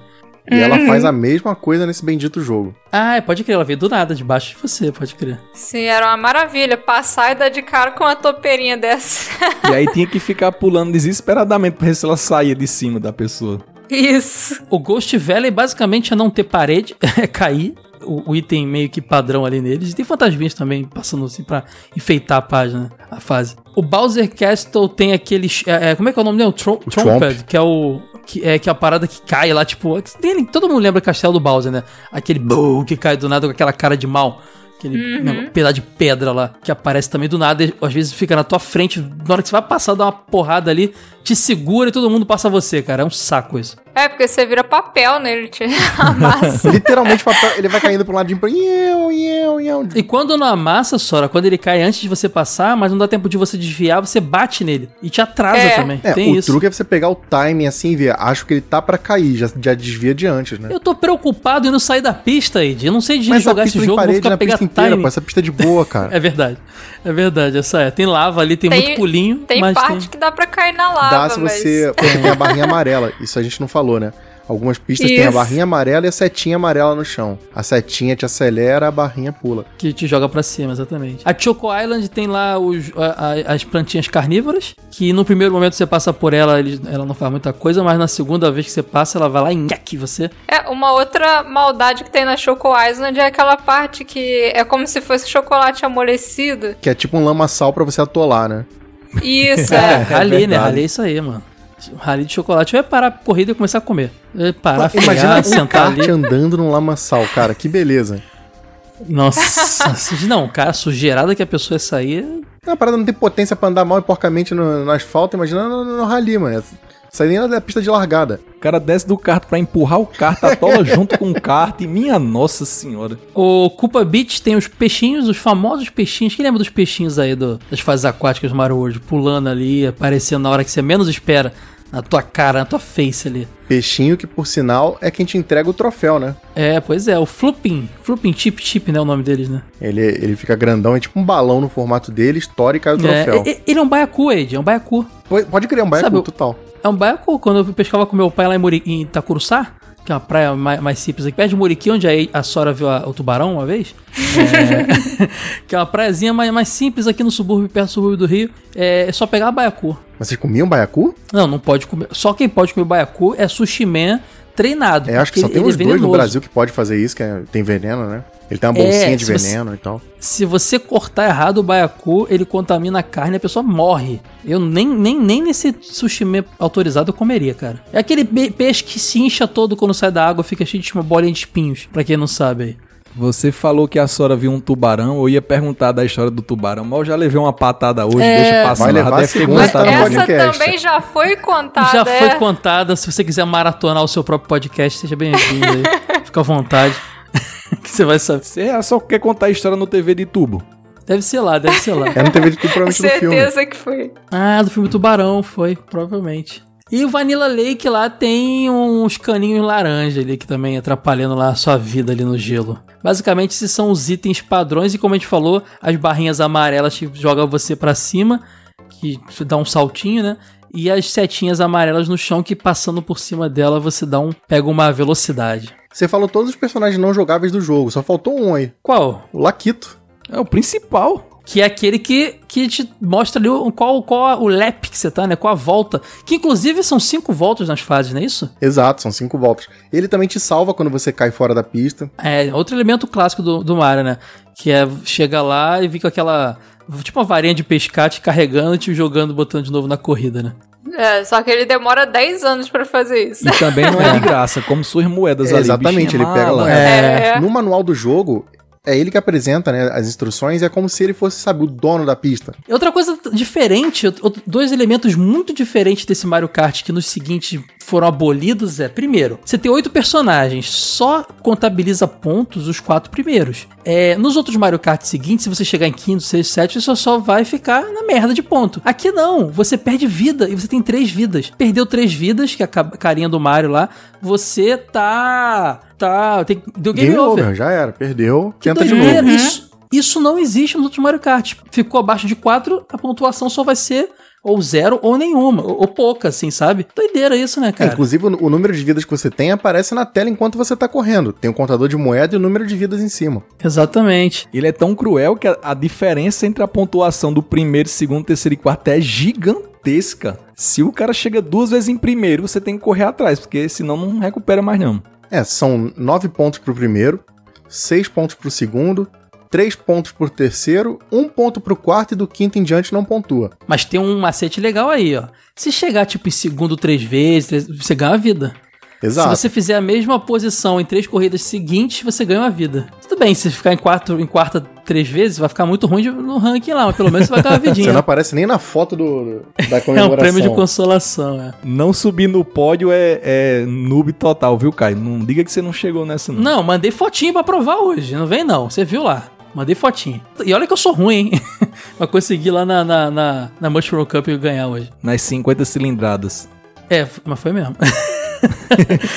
Mas sabe o que é doido também? É, o lance, o Ed falou que não tem velocímetro na tela, né? Você pode ter- é, coletar até 10 moedas, e é isso que determina a velocidade que você atinge, né? Quanto mais moedas você tem, mais velocidade você atinge. É, não é que determina a velocidade que você atinge. Cada kart, por si só, cada personagem tem a sua velocidade. Mas ele dá um aumento de até 10 km em cima do quanto você anda. Por exemplo, se você cai, saiu da pista, caiu em algum lugar, o Laquito, quando te resgata, rouba duas moedas. Se alguém jogou um item em você lá e te derrubou, perde três. Se você der uma batidinha em algum lugar, perde uma. Acho que são quatro. São quatro ou três? Eu não sei se são quatro ou três, mas é algo do tipo. São quatro. Ah, são quatro? Ah, então beleza, eu confundi aqui. Mas você acaba perdendo moeda. As moedas estão espalhadas pela fase, né? Na maioria das fases. E também você pode pegar moedas nos, nos boxes lá de item, né? Nas caixinhas de interrogação lá. Às vezes vem pra você moedinha. Isso é legal. Geralmente quando você tá em primeiro lugar, é isso que aparece pra você. Moedinha pra você manter a velocidade boa. Tem uma tabela explicando a, a chance e proporção de você pegar cada item de acordo com a posição que você tá. Mas é mais ou menos como? É tipo, geralmente como qualquer jogo de kart nesse gênero, né? Quem tá mais atrás tem mais itens de velocidade de derrubar o inimigo. Quem tá na frente tem mais itens de armadilha, de, de botar coisas pra pessoa escorregar e, e coisas do tipo. acho que foi o Mario Kart que inventou esse esquema, cara. E, e eu acho. Mas o Mario Kart inventou o gênero, Ed. É, se pensar nessa forma. Tem, ah, por exemplo, tem, eu jogava com a galera que fazia questão de começar em último pra pegar item bom e conseguir abrir vantagem maior do que começar em primeiro, entendeu? E sair correndo normal. Não tem roubalheira maior do que os Mario Kart mais recentes que você tá em último. Você sempre vem aquela bala de canhão. Cara, é bala de canhão. enorme. Tem o Super 8, cara, que você pega oito itens de uma vez só, inclusive a bala de canhão, cara. É, eu não joguei ainda Mario Kart 8, então eu tô por fora de um monte de coisa, cara. Mas pode crer, imagino que tem.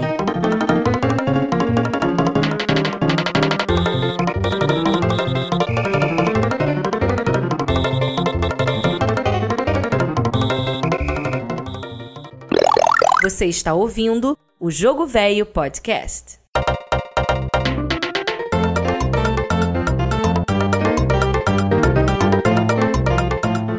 A gente tem uma coleção de itens enorme. Inclusive, muitos itens deixaram de aparecer em versões seguintes do, do Mario Kart para outros da- eh, entrarem no jogo. Tem a banana, referência a Donkey Kong, que é aquele item que você pode jogar para frente e para trás, que quando a pessoa passa em cima, ela derrapa, dá aquela rodada, perde moeda e ainda perde posição, né? Exato. Inclusive, esse é o item que o próprio Donkey Kong ele usa quando ele é a máquina, ele só usa esse item. Tem isso, né? Quando você tá jogando, você pode pegar qualquer item, mas a máquina, a inteligência artificial dos personagens, eles têm os itens próprios que eles usam. Que eu não sei se isso era uma limitação, mas eles só usam aqueles itens, né? Acho que não, cara, porque tem item ali que nem é utilizável pelo personagem. Tipo o ovo do Yoshi, coisa assim, você nem pode usar, só ele. Acho que é só um Pois é, atributo mesmo. pois é. O, o ca- casco verde, por exemplo. Que é aquele casco que vo- atira em linha reta. Ele é um dos. Nesse jogo ele é muito difícil de acertar, porque eu acho que o Mode 7 ainda não te dava aquela fluidez necessária como os outros jogos seguintes. Então, assim, eu mirava no cara, sempre, sempre dava ruim. O casco sempre é pro outro canto, cara. É, ele saía meio que quicando na É. beirada da pista, né? Então era vantagem quando você tava lá atrás, porque era certeza que ele ia acertar alguém se você tivesse perto. Tem uma dezena de pessoas na sua frente, né? Então vai vai pegar alguém. Um lance que eu fazia com ele era quando a pista era, tipo, sei lá, uma daquela do Bowser, e eu tava em primeiro, eu tava chegando perto do muro, eu atirava ele e fazia curva. E ele ia voltar em linha Ah, reta. boa. Pra alguém, né? É, ou então quando você tá, tá alguém bem col- tá na rabeta de alguém bem coladinho, aí você pode usar que você vai acertar alguém, que não tem jeito, né? Tá colado no cara. Tinha o casco vermelho, que esse sim era muito bacana, que era o teleguiado. Então você tirava, É. ele só ia pra frente, o outro você podia mandar pra trás, esse só pra frente, mas esse pegava certinho na- no, no cara mais próximo a você. Ele ia mesmo Esse e é o acertava. famoso acaba a amizade. Esse aí, esse é muito bom. Só, só, só se o cara desse uma curva ele batesse na parede, né? Mas geralmente acertava o cara. É, tinha gente que sabia desviar ou usar a própria banana pra É. rebater. Tinha umas coisas assim. É, com dash você foge e tal. Tinha um dos itens que, pra mim, ele é muito inútil. Ele só serve naquela. Na, na fase lá do fantasma que o Ed falou que tem. Que vocês falaram que tem um, um- um atalho pulando lá, que é a peninha.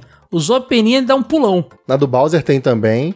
E se, o- se o cara, justamente o casco vermelho, se o cara jogar o casco vermelho e ele estiver chegando, se você pular, ah, é. ele passa. É verdade. Altos atalhos aí o cara pega com essa peninha, mas é bom demais. Mas eu não sabia de Ela é atalho. Ele, pra mim não servia de nada. Mas essa, essa do casco eu não tinha pensado, é uma bela estratégia. Ele é um dos itens mais raros de cair, inclusive, sabia? O cogumelo é de lei até hoje também, além dos cascos, né? Ele te dá velocidade. Então você dá aquela turbinadona boa e passam pelo menos uns dois ou três caras se você for malandro ali. Ou então, se você subiu na brita, perdeu velocidade, usa o cogumelo que você meio que mantém tua velocidade ali e não, não é tão ruim assim. É, naquela primeira pista, por exemplo, que tem aquela última curva que eu falei, se você tem um cogumelo, você já sabe, já guarda pra esse pedaço da brita e passa por cima dela de propósito. Aí você já usa o cogumelo, não perde velocidade e corta a Eu pista não preciso toda. passar de propósito, então, cara. Eu vou passar na brita de qualquer jeito. Não tem jeito. A estrela é a estrela em qualquer, em qualquer Mario Kart também. Ela te deixa mais rápido e, e com invencibilidade, né? Se alguém tacar algum item em você ou der uma batidinha em você, quem se ferra é o cara, né? Você. Esse é o melhor item Ou do essa jogo. estrela é tão boa que até aqueles caninhos verdes, se você bater neles com a estrela, ele. Você destrói o caninho. Ele sai. É, você destrói o E cano. a estrela é a estrela, não é só em Mario Kart. Em todos os Marios ela tem a mesma serventia. Pois é. Não, é o cogumelo, a estrela, os cascos, a banana, até hoje tá no presente no Mario, na, na franquia Mario Kart. Inclusive, a gente falou da banana que o Donkey Kong Jr. usa. O casco verde é o Culpa Trupa que usa, é, quando tá na máquina, né? E a estrela é o Mario e o Luigi. Eles usam essa estrela quando eles estão. Quando você não está usando eles, né? Quando eles são a máquina contra você. Só que ela dura menos com eles, ela ela é bem rapidinha e não aumenta a velocidade, né? É só pra ficar invencível. Aí ele passa correndo, passa sempre te atropelando, ele sempre faz a mesma coisa. Fantasminha que deixa o cara. É, o fantasminha deixa o cara invisível e. Como é que é? Intangível, né? As coisas passam por dentro dele por alguns segundos. Basicamente transforma ele num fantasma. É. Ah, mas é, é- é bem rápido esse efeito também, né? Porque nem é o efeito principal do item. É. E, e só aparece nos modo Battle e no modo Match Race também. Não tem como usar em outros modos, não. Então, porque o efeito principal dele não é, não é o lance de ficar invencível, é roubar um item do adversário. Ah, é, ele rouba o item do adversário, é verdade, tem isso, também. A moedinha, cara, que eu também só me lembro desse item nesse Mario. Talvez tenha tido, surgido nos, algumas recentes, que é porque você pegou ela ali, é, usou o item, ela aumenta o seu número de moedas e, con- consequentemente, te dá mais velocidade também. Aí tem quase todos também essa daí. Só não tem no modo de batalha, né? O raio também é um clássico do- da franquia Mario Kart, né? O raio, quando você usa ele, os corredores que estão à sua volta, eles encolhem e ficam mais, mais lentos, você pode até passar por cima deles. Esse aí que eu chamo do verdadeiro destruidor de amizades. Esse é aquele que você pega, tenta ficar longe de todo mundo que tá perto, se afasta ao máximo e torce pra passar logo o tempo. Ah, ele não aparece no modo de batalha, só no- na corrida normal. Aí vem o ovo que o Ed falou, que tem um efeito similar ao casco de banana de escorregar, mas ele só é usado pelo Yoshi, você não consegue usar, só a máquina usa esse item. Outro item que só a máquina usa é o Fireball, que só o Bowser usa, que ele é tipo o efeito do casco, né? Ela vem fazendo zigue-zague na pista. É, ele é igual, ele é igual a banana, né? Faz a pessoa meio que perder o controle, mas ele é o só o Bowser que usa quando é a máquina e tal. E dá um aperto no coração quando ele solta no cara, porque aí a telinha de baixo muda pra visão de trás, pra dizer que tá vindo essa Fireball em direção à pessoa, Ave Maria. E o último item que também só é usável pela máquina é o tanto Toad quanto a princesa que usam, é o cogumelo envenenado, né? Esse é bem interessante também. é, Eu nunca tinha visto ele em outros Marios também, outros Mario Kart. Quem é atingido por ele toma também um raio, tipo do encolhimento lá.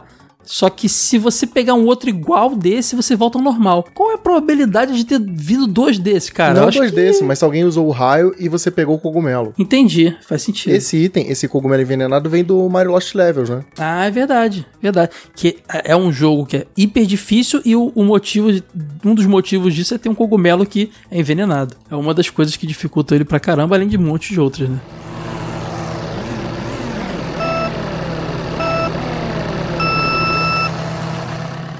Vamos falar agora dos personagens, porque apresentando os itens a gente, a gente falou de um monte de personagem aqui. O pessoal deve estar pensando, quem que tem nesse Mario Kart? Basicamente são quatro grupos de personagens muito similares em, em desempenho. Por exemplo, tem o Mario e o Luigi. Eles são muito parecidos, eles têm acelera- dois pontos de aceleração. Vamos botar como fosse pontinhos aqui, porque a diagramação do Wade nessa pauta tá maravilhosa. Tem que elogiar o, Ma- o, Wade- o Mario, não, o Wade, né? Obrigado, obrigado. A velocidade máxima dele, três pontinhos, o peso dele é só dois pontinhos e o controle é dois. Bem balanceado, né, o Mario e o Luigi. é, bom pra quem tá começando. Eu jogo com o Mario em qualquer Mario Kart até hoje, cara. É sempre o Mario. Meu favorito é o Luigi. É, depois eles. Eu acho que nos outros Mario Kart eles se diferenciam um pouco, mas nesse Mario Kart é a mesma coisa, né? Jogar. Só, só quem prefere verde escolhe o Luigi, quem prefere vermelho escolhe o Mario. Eu só é jogo de Luigi nesse Super Mario Kart aí. O Bowser e o Donkey Kong Jr., eu vou explicar já esse Donkey Kong Jr., mas eles são os grandões da história. A aceleração deles é baixa, um ponto, mas a velocidade máxima que eles atingem, é boa, 4 pontos. O peso é 3, eles são bem truculentos. Isso faz diferença no- na hora do- de bater um no outro, né, Ed? Exato. O peso faz toda a diferença. Os mais fortões geralmente prevalecem em cima dos menorzinhos. E o controle do carro é só um. Então, assim, é, é- é- é- esse é pra quem manja. É, o drift tem que ser profissional. Exato. E o Donkey Kong Jr., como eu expliquei, ainda não tinha saído nenhum jogo da franquia Donkey Kong Country, que dá um reboot na série praticamente. Então esse Donkey Kong Jr. aí é o Donkey Kong Jr. que aparece no joguinho de NES, Donkey Kong Jr. É o filho do Donkey Kong vilãozão, aquele vilãozão do Mario mesmo. É, a gente explicou isso lá no nosso primeiro episódio do Donkey Kong Country, cara. É, essa história toda... teoricamente, ele é o pai do Donkey Kong Country. Exato, essa confusão tá lá. Eu vou botar o link no post. É nosso segundo episódio. Depois do piloto que apresentou o podcast, a gente falou de Donkey Kong Country 1. A gente deu uma, uma introdução no, no, na- no personagem. Falamos do Júnior. Ele é meio que um bebezão, né? Uma criançona assim. E um dia a gente vai voltar pra falar dos Donkey Kong clássicos aqui em algum episódio. Então vou botar aqui no post. É só ouvir esse episódio, vocês vão entender essa salada doida aí que é Donkey Kong. E ele só aparece no jogo do Super Nintendo, né? Nos outros ele é substituído Sim. pelo próprio Donkey Saiu Kong. a série Donkey Kong Country, sucesso monstruoso. Eles vão botar o, o que. Sub... Porque Donkey Kong Country, cara, é uma série à parte, mas ela, na minha opinião, veio pra substituir, veio pra afirmar ali o cânone é outro agora, entendeu? Aquele ali é o DK que a pessoa conhece. Inclusive, DK, esse termo DK é um termo que surgiu ali, esse apelido, né? Então, a partir daquele momento era o Donkey Kong que aparecia, inclusive, né, Sora? O spin-off do Mario Kart, podemos dizer, o Diddy Kong Racing. Não sei se é o spin-off do Mario Kart, mas eu acho que é. É, são muito semelhantes, né? É, você tem um jogo de corrida de kart no, no console da Nintendo com o Diddy Kong como protagonista. Levando em conta que o Donkey Kong era também jogável no Mario Kart 64. É um spin-off tanto da série Donkey Kong, talvez como a da série Mario Kart, não sei. Mas é muito. Que por sinal também é um jogo muito é meu bom. favorito. Até hoje é meu jogo de kart favorito, cara. Eu adoro demais Kong Racing, muito. Um dia eu quero falar dele aqui. Ah, Wade, Sora, Ítalo, a gente tem um episódio antiguinho que a gente falou só de filhos do Mario Kart. Vou botar no post pra galera. Exato. A gente falou de um monte de jogo, episódio de lista, um monte de jogo que bebeu da fonte, que é desse gênero não oficial aí, chamado de kart pela galera. Então tem Crash Team Race, Diddy Kong Race, tem um monte de coisa, cara. Jogo maluco da Sora. Isso, jogo de kart da que só a Disney. Sora jogou, ela desenvolveu em casa, jogou e guardou o instalável lá, o executável. Vou botar aqui no post o Ítalo, acho que não era mais da, da equipe, tinha brigado com a gente, tava revoltado lá e não está nesse episódio, né, Ítalo? Você não lembra da minha participação nesse episódio, né? Você tá lá? Ah, Mas então o tá bichinho bom. é traíra. Nem viu? ele lembra. É, eu acho que ele não tá não, mas tudo bem. Eu tenho certeza. Então tá bom. Tá aqui no post, quem quiser conferir se o Ítalo tá lá, é só ouvir. Ah, e tem outra aí, a Princesa e o Yoshi também são muito parecidos a Princesa Peach e o Yoshi. A aceleração deles é 4, mas a, a velocidade máxima é só 2, o peso deles é 2 e o controle do carro é 1. Eu acho que eu- são os piores pra mim, cara. Não gosto de usar eles dois, acho muito ruins. Ele é o personagem pra quem apanha muito. Eu só jogava com a Peach. Desculpa, Sora.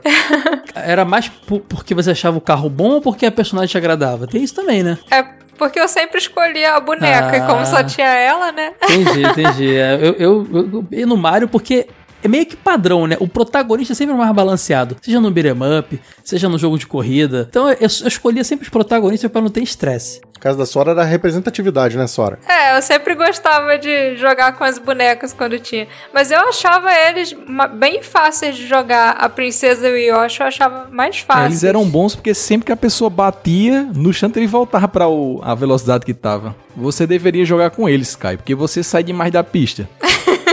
E pra fechar, outra dupla ali que divide é, é, pontuação ali é o Culpa Trupa e o Toad. Culpa Trupa é muito legal porque ele foi aparecer de novo depois de um tempão na franquia. Porque no Mario 64 e acho que também no de GameCube ele não tava. Não tenho certeza, mas de 64 ele não tava GameCube lá. tava. De GameCube tava? Que é a tartaruguinha padrão, né? Aquela tartaruguinha verde que a gente sempre encontra ali no Super Mario. E o Toad, que é o Toad, né? O Toad também era um cara que eu gostava de jogar, eu gostava, achava ele bacaninha. Essa tartaruguinha era o que as pessoas menos escolhiam. Ninguém gostava É o dele. Capanga, o boneco de massa do Power Ranger da história, cara. Aquele que aparece aos montes lá nos. Ninguém Pô, eu, queria ficar- ele. eu ia falar que escolhia, nem vou falar mais. Não jogava isso aí, não. Ah, a aceleração deles era 3, a velocidade máxima deles era 1, o peso era 1 e o controle era 3. Quer dizer, era fácil de controlar. Eles Era pegavam muito fácil de fazer curva, por isso que eu jogava com ele quando eu tava aprendendo. Então, eles Meus pegavam, irmãos veloci... adoravam. Cada um jogava com um. Eles pegavam velocidade rápido, mas eles não desenvolviam tanto, não ficavam muito tempo. Rápida... Rapidamente eram passados. E eram tão levinhos que podia. Até o Mario esmagava eles, cara. Se passasse, batesse. Era um problema. E você sabe que tinha lance de rivalidade também no jogo, né? É, tem essa parada. de- porque tem o rival no- em todo jogo de, de kart, tem aquele que sempre tá na frente nas corridas. Eu sempre achei que isso fosse aleatório, mas não é. Nesse jogo explico- eles explicam bem, né? Se você escolhe Fulano, as, as possibilidades é que Cicrano e Beltrano fossem os seus rivais, né? Tinha um esquema desse, né? É, tipo, você joga com o Luigi, o teu rival é o, acho que é o Mario e o Copa Tropa. Sempre tem. É, tem essa a ordem é pré-definida, assim, tem uma tabelinha, inclusive. Pois é, muito legal isso aí, cara. Faz, faz muito sentido. Não é, não é uma roleta. Tem, tem, tem um, um fundamento, tem um algoritmo por trás pra determinar isso aí. É, esse, esse esquema de velocidade máxima até também, Ed, a gente tem os padrões de cada um, tem lance de pegar a moedinha, melhora a tua, teu padrão máximo que você consegue atingir e tal. Mas tudo depende da pista também, né? O desempenho de cada um depende de cada pista. Exato, depende do tipo de terreno, né? É. Os de rally, por exemplo, o Bowser e o Donkey Kong Jr. eram, uma eram boas opções. É, porque eles já são bons em, em velocidade e já são bons em todas as pistas, né? Uhum. Super Mario Kart, inclusive, saiu nos arcades, né, cara? A Atlus e a Banpresto lá, uma parceria ali, fizeram uma maquininha de arcade do Super Mario Kart de Super Nintendo. Cara, essa maquininha é muito maneira porque ela não é um videogame. Ela é tipo uma pista mesmo, com os kartzinhos em cima e um monte de botões que você aperta e os carrinhos saem andando mó rápido e tal, mas é muito maneiro, cara. O pessoal que achava que a estreia de Mario Kart em arcade era como jogo normal, não, tinha essa maquininha aí. Cara, é tipo um, um- um carrinho de Tipo um controle autorama, remoto. Autorama, é. Que doideira, cara. Maneiro, cara. Não esperava por isso, não. Muito divertido. Maneira, só no Japão. Porque o Mario Kart tinha versão de arcade, né, cara? Que eram jogos lindos, inclusive a gente consegue emular e tal, é bem bacana. Então eu imaginava que fosse um joguinho mesmo de eletrônico, mas não. Bem legal. Vai ter vídeo aqui no post pra vocês verem aí o, Mario Kart. Vou botar aqui no post vídeos disso, botar os comerciais de TV que o Ed também. Quando a pauta tá rica assim, gente, o post fica recheado de forma de, de conteúdo. Sabe o que é isso, Caio? Hum. Já é pesquisa pra um dia fazer uma revistinha aí. Vai que tem a revista de Mario Kart, né? Hum, fica aí a dica aí, hein, galera. Vocês Eita. gostariam? Revistinha de Mario Kart? Eu acho legal. Tá faltando revistinha de joguinho de corrida mesmo, hein, Ed? Boa, boa não pedida. teve ainda, cara. Tamo devendo. Não teve. E Mario é. Kart é figura carimbada no jogo velho, porque tem texto, tem vídeo, vai ter podcast agora, só vai ficar faltando a revista. Tá tudo aqui no post pra galera. Inclusive, mais uma coisa, tem que falar aqui, tem que convidar o pessoal a conhecer nosso canal no YouTube, que está caprichadíssimo. Nosso editor Edu, mandando muito bem, youtube.com barra revista Jogo Velho. Vão lá, é, é, se- eu não sou youtuber, Sora, me ajuda. É, siga o canal, né? Clica no sininho, como é que é? Isso aí, se inscreva no canal, clica no sininho pra receber as notificações. Isso aí.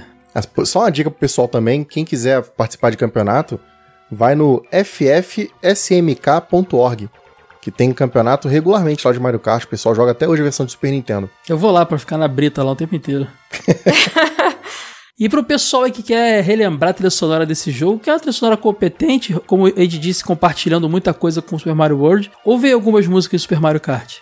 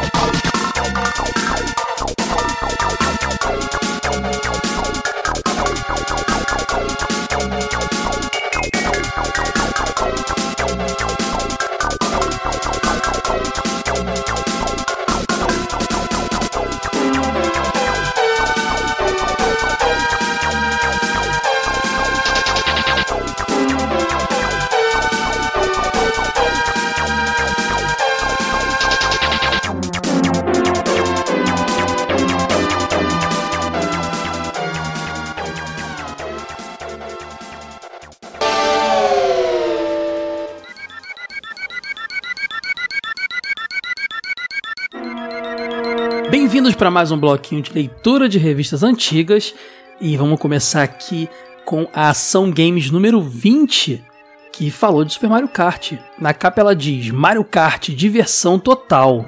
Colocando lá na matéria de duas páginas, a gente tem o textinho que ele é um herói muito versátil, disso, disso ninguém duvida. Afinal, ele pula, nada, voa e encara qualquer inimigo. Agora, Mario acaba de entrar para o mundo do automobilismo num dos games mais divertidos que a Nintendo já criou. Mario Kart é um grande barato, uma corrida maluca em que não basta ser bom piloto para conseguir a vitória, é preciso esperteza e malandragem. A matéria traz algumas artes promocionais, algumas screenshots. Aí ela começa aqui armas secretas, ele explica o conceito das armas, ah, explica cada piloto, é bem legal, é, é um, é um resuminho de duas páginas do jogo. Ah, explica cada item, o casco verde, o casco vermelho, a banana, tudo aqui direitinho. Aí ele fala dos modos do jogo, GP Mode versus Mode, o modo batalha também tá aqui explicadinho. Aí ele vem aqui dicas para você debulhar ao cruzar uma rampa coloque o direcional para baixo e o pulo será mais alto. Ó a dica aí, ó. Se você acelerar tudo na largada, seu carro vai patinar.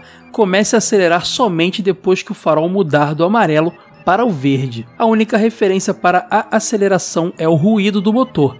Treine seu ouvido para saber qual é o melhor ponto de aceleração para a largada. Para complicar mesmo a vida dos adversários, largue a banana sobre as interrogações, mas não vá cair em uma arma a sua própria armadilha. Ao passar por água, a água, lama e outros terrenos que afundam, fique apertando o R ou L. E se você estiver em primeiro lugar e pegar um casco vermelho, não o desperdice, você pode precisar dele para o caso de alguém passar na sua frente. E aí depois ele dá aqui aquele famoso... Aquelas notinhas da, do, do, da São Games, né? Super Mario Kart Nintendo tá aqui. Eles usam bonequinhos, né? Vocês lembram? Com os joystickzinhos. Corrida uh, e um ou dois jogadores. Aí ele vai. Gráfico, o bonequinho tá alucinado. Som, o bonequinho tá alucinado. Desafio, o bonequinho tá um pouco menos alucinado. E diversão, o bonequinho está alucinado também. Quem também falou de Super Mario Kart foi a revista Videogame. Na videogame 19, a, a matéria de capa tem uma foto, uma arte bonita do Ma- Mario Kart, tá lá.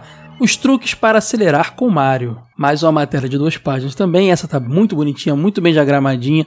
Tem o título do jogo, tem várias artes promocionais bem bonitinhas, tem a tabelinha de, de atributos de cada corredor, igual a gente mencionou lá: aceleração, velocidade, estabilidade tudo mais. Tem o Luigi, o Mario, o Culpa Trupa, todos eles, tá bem bacana. Tem a foto dos mapinhas de cada, de cada pista também. Screenshots também. Tá muito bonitinho. Parece que tá, tá diagramado como se fosse uma história em quadrinhos. Tem balãozinho deles falando. É muito legal. Aí fala aqui, ó. O encanador Mario e toda sua turma estão aí outra vez. Eles voltaram para disputar o incrível campeonato de kart. Para ganhar é preciso vencer cinco corridas que acontecem em diferentes lugares, mas há muitas man- manhas para derrotar os outros competidores, saque só. Aí ele explica também o tipo de campeonato que tem, cada estilo de fase, como eu falei, tudo parecido com o que a Ação Games fez também. Afinal de contas, é, saíram as revistas saíram na época de lançamento do jogo, pelo menos a chegada no Brasil, então é, era, era isso que o público tava querendo, né? Entender aquele conceito todo. Aí na, na- no raio-x ali da, da videogame, dificuldade 7, gráficos 8, música efeitos 7 e diversão 7. Belas notas. A videogame também voltou a falar de Super Mario Kart lá no seu número 27. Na capa tem a fotinho do Mario no kart, escrito Super Mario, quebre novos recordes em Mario Kart. Dessa vez a matéria é de uma página só, mostra basicamente dicas de ultrapassagem, da... tem um desenhão de uma pista assim para você entender o que acontece se você passar na zebra, se cair na brita, bem legal. Até para jogos de corrida no geral, né? Ensina, ensina bastante é, os problemas que podem acontecer. É, a matéria diz: quem não se lembra das disputas por menor tempo na pista Mute City One de F0? Bela, bela lembrança. Pois é, a nova onda agora é fazer o mesmo, disputar voltas mais rápidas, mas na modalidade Time Trial de Super Mario Kart. Exatamente, como Mute City One de F0, a pista Mario Circuit One é a mais fácil e a mais rápida, mas para fazer o melhor tempo é preciso decorar o traçado e fazer todas as voltas acelerando tudo. Saiba agora como. E aí ele dá várias dicas dessa primeira pista, né? Ele, ele fala exatamente como fazer melhor as curvas e tudo mais. É o dedicado à primeira pista do Super Mario. E ele traz o raio-x de novo. As mesmas notas anteriormente da, da edição 19. Dificuldade 7, gráficos 8, música, efeitos 7 e diversão 7. Essas foram as lembranças que encontramos aqui nas antigas revistas de videogame para Super Mario Kart.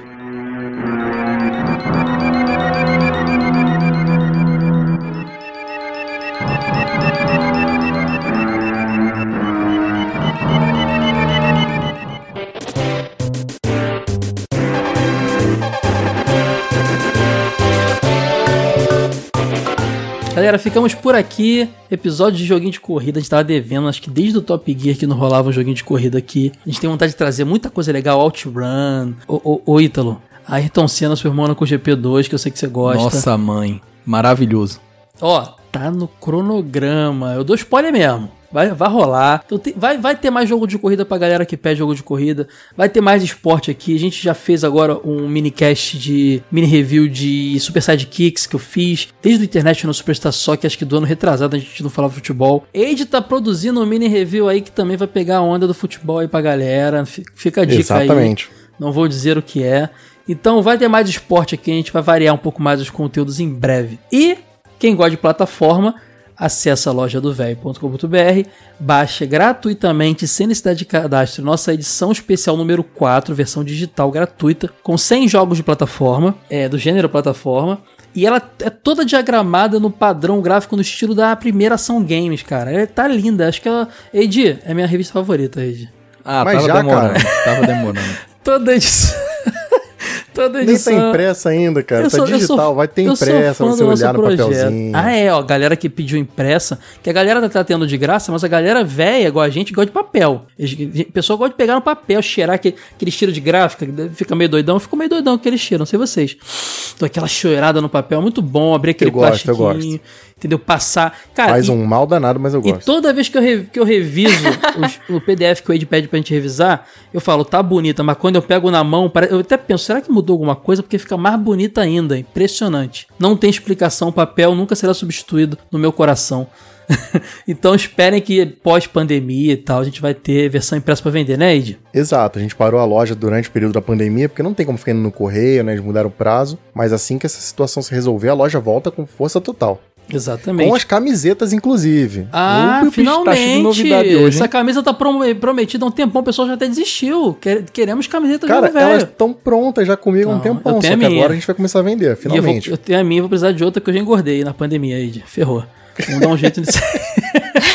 Mas então, gente, é, o pessoal tá vendo que na pandemia, agora nesse período de quarentena, a gente tá produzindo um conteúdo diferenciado, ma- maior volume, que é pra vocês terem o que se ocupar e a gente também se ocupa com isso também. É, os apoiadores têm um podcast exclusivo agora chamado Fase Secreta, que é muito divertido. Gente, é um bate-papo solto com os temas que ninguém imagina que a gente vai falar. A gente às vezes sai totalmente da nostalgia, totalmente do videogame, conta histórias, já contou até a origem de como a gente se conheceu. É muito engraçado, é muito legal. O pessoal, os apoiadores estão curtindo. São eles que sugerem os temas, inclusive, É, né? e eu sempre esqueço quem, na hora de falar, eu sempre esqueço quem sugeriu, aí depois eu tenho que me redimir, porque a minha memória é muito ruim. Sim, só não é garantido que o Caio vai lembrar seu nome na Eu hora de falar quem sugeriu o Eu tema. não vou, mas, mas, mas, Vinícius, mas se você tá ouvindo isso aqui também, desculpa. Vinícius, é, Vinícius foi um cara que eu esqueci duas vezes o nome dele.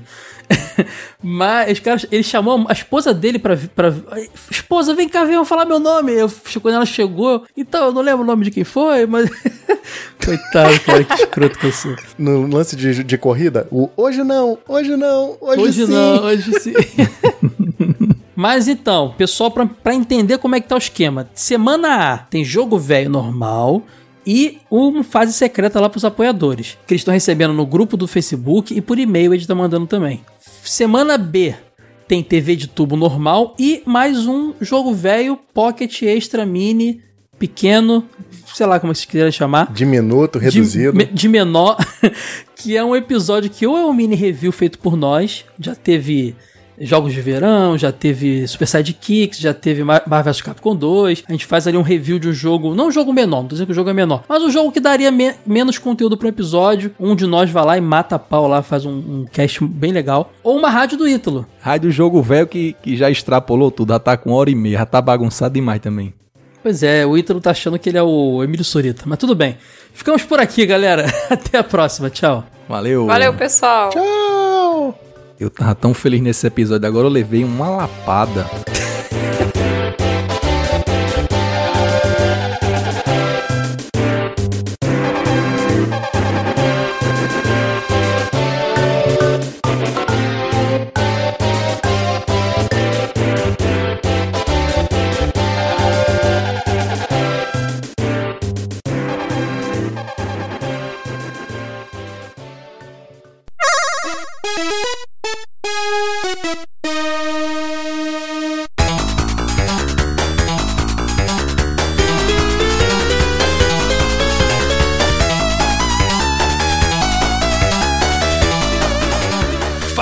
bônus, chegamos na fase bônus, galera. Vamos aqui ler feedbacks pra caramba, porque temos três episódios acumulados aí pra ler feedbacks. Antes, recados, vamos lá para os recados. Ahn, nos acompanhe nas nossas redes sociais. É só procurar Jogo Velho no, no Twitter, Facebook, Instagram, Jogo Velho e acompanhar lá. Você também pode nos apoiar em apoia.se barra jogo velho ou entre em jogovelho.com.br. Lá em cima tem o link apoie-nos, você vai direto achar o link para apoia-se. Lá você escolhe algum valor de apoio e existem várias recompensas para apoiadores, desde revista exclusiva extra de apoiadores que só os apoiadores recebem. Ah, tem, sendo apoiador, você tem um podcast Fase Secreta que só apoiador recebe também para ouvir. Então, assim, é um spin-off do nosso podcast aqui. Mas o que? Tem muita coisa legal, cara. Dá uma olhada lá, nos ajuda e ganha várias recompensas legais da gente também. Ah, mas o que? Divulgue nosso podcast também para todo mundo que curte retro games. O TV de Tubo, nosso outro podcast também para quem curte nostalgia televisiva. Dê, no- dê- dê lá no iTunes e essas lojinhas agregadores que tem sistema de ranking. Dá lá cinco estrelinhas pra gente, deixa um comentário legal para ajudar a gente a ficar bem localizado nos rankings. E nosso canal no YouTube, youtube.com.br revista Jogo Velho. O canal tá muito legal, tá muito caprichado. Vai lá, assiste os reviews em vídeo, assiste os vídeos, os gameplays que a gente tá fazendo lá também. Assina o canal, clica no sininho, aquele esquema todo e dá essa força para a gente. Vocês vão gostar do conteúdo também. E também lá no próprio jogovelho.com.br tem texto pra caramba, tem um monte de conteúdo saindo lá. E também a gente tem uma revista lá em, lo- em lojadovelho.com.br, você tem a revista, a última especial que saiu, que é trazia 100 jogos de plataforma. E ela tem a diagramação que homenageia a Ação Games número 1. Ela está de graça em formato digital. E assim que possível, quando essa pandemia acabar, vamos vender na loja ela em formato impresso, tá linda, vocês vão gostar. É, é um item para se ter na coleção. Então aguardem, já, já vai dar uma olhada lá na versão gratuita, mas depois em breve comprem a versão impressa também. Vamos ver, vai, vai ter nossa nova edição da revista Jogo Velho regular também, com Battletoads à venda em breve. Só acabar essa confusão que a gente está vivendo aí de pandemia. Ahn, mas o que, que eu tenho para dizer? Acho que eu tô acabando. Ah, e pra falar de pandemia, vocês já, já viram, a gente falou no episódio aí, nosso esquema aí que tá saindo dois episódios por semana. Tivemos uns atrasos recentemente, mas voltamos agora com tudo. Dois episódios por semana. Jogo velho normal e fase secreta para os apoiadores. Ah, TV de tubo normal e um, e um jogo velho mini ali, mini review ou a rádio do Ítalo, tá? Pra vocês. Acho que já dei todos os recadinhos. Agora é hora de começar finalmente esses feedbacks. Eu vou começar lá na Rádio Jogo Velho 70. Músicas de Streets of Rage. Onde o Ítalo trouxe ali um, um- uma playlist iradaça desse clássico, essa franquia clássica, com trilhas compostas por Yuzo Koshiro. Tá muito legal. Vamos ver os, os comentários aqui. Eu vou ler bem rapidinho, hein, gente, porque tem muita coisa. O Rodrigo Siqueira comentou: Fala, amigos do Jogo Velho. Tenho escutado os podcasts mais, recenti- mais recentes e os antigos. Sempre à noite, quando vou preparar o jantar e depois ao lavar a louça. Coisas da pandemia. Ah, com isso, vem aqui tardiamente tirar uma dúvida do Caio. Aí ele botou o Caio com K, é com C mesmo, Rodrigão. Ah, sobre o game Sonic 2, só pra acrescentar. Nossa, a gente gravou tem um tempo, hein? A fase Oil, Oil Ocean tem um contexto histórico. Ah, é, pode crer, isso é legal que ele trouxe. Na época acontecia a Guerra do Golfo. Saddam Hussein havia jogado petróleo cru em todo o Golfo Pérsico, ou seja, um oceano de óleo. Dessa forma, a fase eh, faz uma clara referência ao contexto da época e por isso mesmo a tal música do Aladdin, que você não entendia, mas agora entende. É, pode crer, cara. Cara, faz toda a diferença ter essa, esse contexto aí para poder entender por que tem uma música árabe na, na fase de, de indústria e Oil Ocean também, tem tudo a ver com esse contexto. Obrigadão mesmo, Rodrigão. Ah, agora o, o comentário do. Ru- Ah, e, e Rodrigo Siqueira, continua aqui com a gente. Valeu. É, Rodrigo Mendes Mesquita agora, tô confundindo com vários Rodrigos aqui. Caro Ítalo, mais um programa memorável. A trilha de of Rage, então, estão entre as melhores, com certeza. E ouvir a trilha do primeiro jogo me lembra uma amizade gamística que já se foi há muito tempo. Me lembro das tardes jogando junto e da icônica frase de, de chama o Robocop. Nome que dávamos ao policial que vinha com uma bazuca quando apertávamos o botão de, de especial. O carro do policial desse, desse jogo me lembra muito os carros policiais do filme Robocop mesmo. Essa é mais um playlist salva no meu pendrive para o carro. Gostaria de pedir que to- tocassem o tema de Civilization 4, que além de ser um belo arranjo orquestral com coro, etc., foi a primeira música de videogame a faturar o Grammy. O Grammy, um grande abraço aí, ó. Dica do Rodrigão pro Ítalo no próximo Rádio Velho. Brigadão, Rodrigo, Mendes Mesquita, abraço. Marcel Melo Queiroz, grande Ítalo, obrigado por atender meu pedido de tocar Mega Man X. O programa está cada vez melhor e ainda tocou Top Gear, que é com certeza meu jogo favorito de todos os tempos, com a trilha que considero a melhor da história dos videogames. Confesso que não joguei Streets of Rage na infância, só conheci já nos emuladores e zerei todos os três. Um melhor que o outro. Boa, Marcel, abraço. O grande Adnan Alves comentou: Fala verada, tô curtindo bastante os episódios da Rádio Jogo Velho. Muito legal trabalhar ou lavar louça curtindo uma boa trilha sonora de games. Ainda mais quando temos o mestre Yuzo Koshiro. Só sofri na sessão de Streets of Rage 3. A trilha sonora é caótica demais pro meu gosto, concordo. Mas vale a pena um bom fone de ouvido para curtir Streets of Rage 1 e 2, muito bom mesmo. Gostaria de pedir uma música do Yuzo Koshiro, a primeira fase de Super Adventure Island 1 dos NES. Uma música que, embora eletrônica, até que faz sentido com a temática do jogo. E gostaria de sugerir um episódio sobre outro mestre, o David Wise, boa. Desde Battletoads a Donkey Kong Country, o cara é uma lenda. Ítalo, fica a dica aí de uma rádio do David Wise, hein? A gente fez, na verdade, uma rádio, da... não foi do Yuzo, né? A gente fez a... do Streets of Rage, mas David Wise merece ser lembrado também. Abração, Adnan. A Raquel Spiri comentou: Caraca, até dedicatória. Muito, muito obrigada, Ítalo e equipe Jogo Velho. Vocês são fera. Nada melhor que uma rádio dedicada às músicas fantásticas de Streets of Rage, com direito a um spoiler do bem das músicas de Streets of Rage 4, que tá mesmo incrível. Esse episódio da rádio é que fez meu dia. Yuzo Koshiro é um gênio na minha opinião, mesmo com as músicas de, de Streets of Rage 3. Grande abraço a todos e todas. Valeu, Raquel, abração. Gladson Santana, pô, véi, trabalhar com as trilhas de Streets of Rage é que nem trabalhar com o de Mega Man 2 e 3. Bota todas as trilhas que só tem coisa boa. Claro, falando de Streets of Rage 1 e 2, porque o que é aquilo que fizeram no 3? É unânime, né? Todo mundo acha ruim a trilha do 3. E a raiva é quando todos, ah, quando comentam, falam que foi um estilo experimental, ou seja, a pessoa se entrega porque leram no mesmo site. Porque não tem experimentação na terceira versão, é que erraram mesmo. Eu não sei, Gladson, eu, eu- eu realmente acredito que ele tentou experimentar, ele errou tentando experimentar algo novo. As trilhas, como disse, é, que foi- escolheram muito bem. Sei que a pegada deste podcast rádio é ser algo mais fácil para a produção, mas sei lá, colocar alguma vírgula musical de uma faixa para outra, nem que seja o carimbo do jogo velho, só uma ideia. Gladson, estamos providenciando isso, hein? Aguarde. Vida longa aí, vida longa pra você também, Gladson. Um abraço. Fábio Pacheco Alcântara, ótimo demais o programa de alguma programa de algumas das músicas apresentadas, a do Streets of Rage 3 são bem irritantes. O tema principal do 4 ficou lindo demais. Se fechar os olhos, você vai pensar estar flanando à noite por alguma rua ou avenida. Para a influência do rock progressivo, esse estilo musical é muito influente para os compositores e produtores de trilhas sonoras de muitos jogos importantes do Mega Drive. Observação: nesse tipo de programa ficaria legal colocar lá nos de- detalhes do episódio do podcast o nome das músicas apresentadas e seus criadores, e nome dos jogos. Isso ajudaria muito a quem curte. Sei que dá um trabalho, mas fica bem legal no final. Boa, Fabão. Vou, vou, vou tentar implementar isso aí para os próximos. Um abraço, cara. Emílio Amaral, grande Emilhaça. Caraca, essa é a rádio mais maneira de todas. Mega Man, Streets of Rage, Street Fighter e Sonic são franquias com músicas incríveis. Parabéns pela escolha do tema e pela edição do cast. Obrigado, Emílio. O Fábio Dedini aí, ó. Uma das melhores trilhas sonoras dos videogames, com certeza.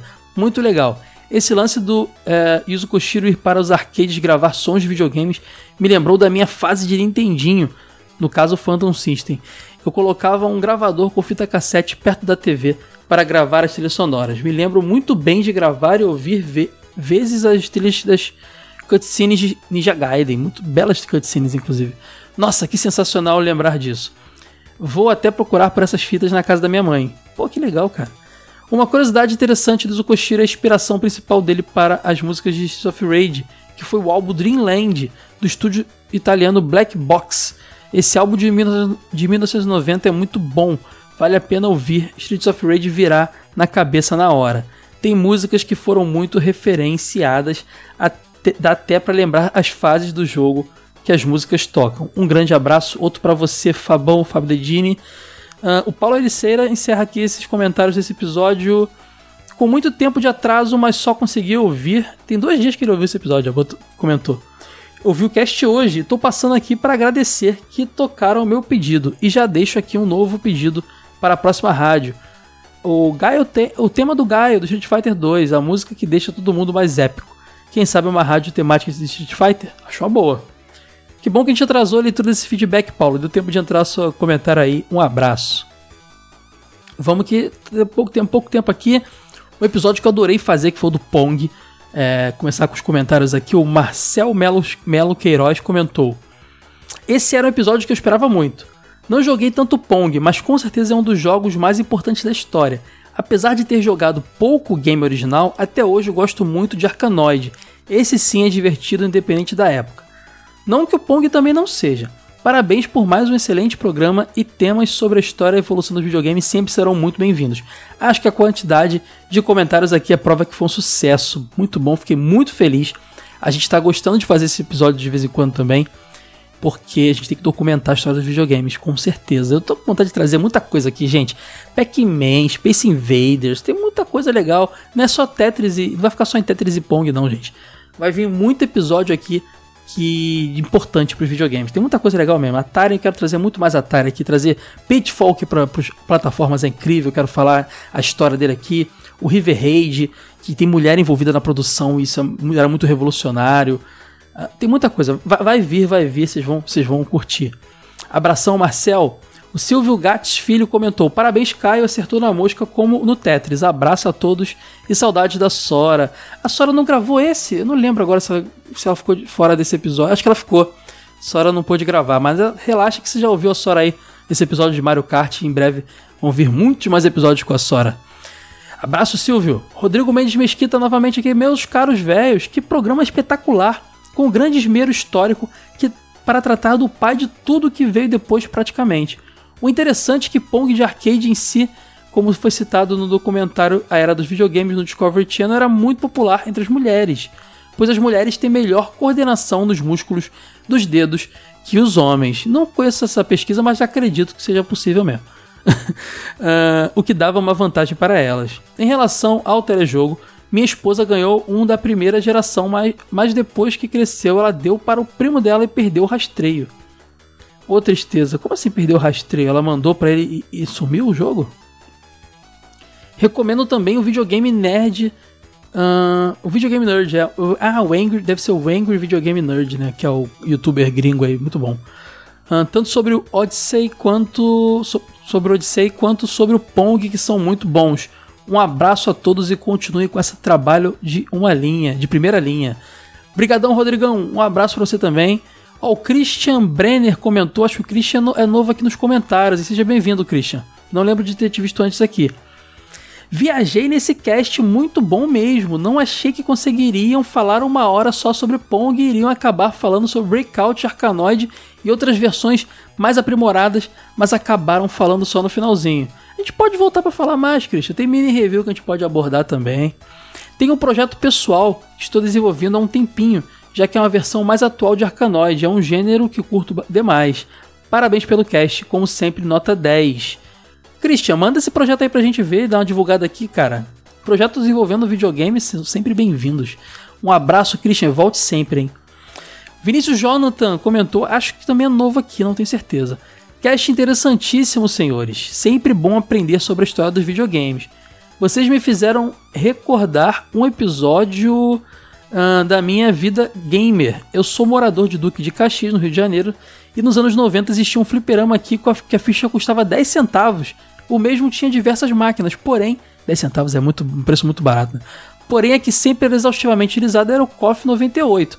A máquina ficava com tanta ficha que chegava uma determinada hora que se dessemos um soco na entrada da mesma contabilizava um crédito. E mesmo o crédito sendo 10 centavos, a danada apanhava muito devia ficar agarrado um monte de ficha na entrada, né? Obrigado pelo cast e por me estimular a reviver essa lembrança. Vinícius, eu agradeço de verdade seu comentário. Volte sempre, cara. Muito obrigado mesmo. Um abraço. Ó o Dedini de novo aí. Muito legal. Mais um podcast da história dos videogames.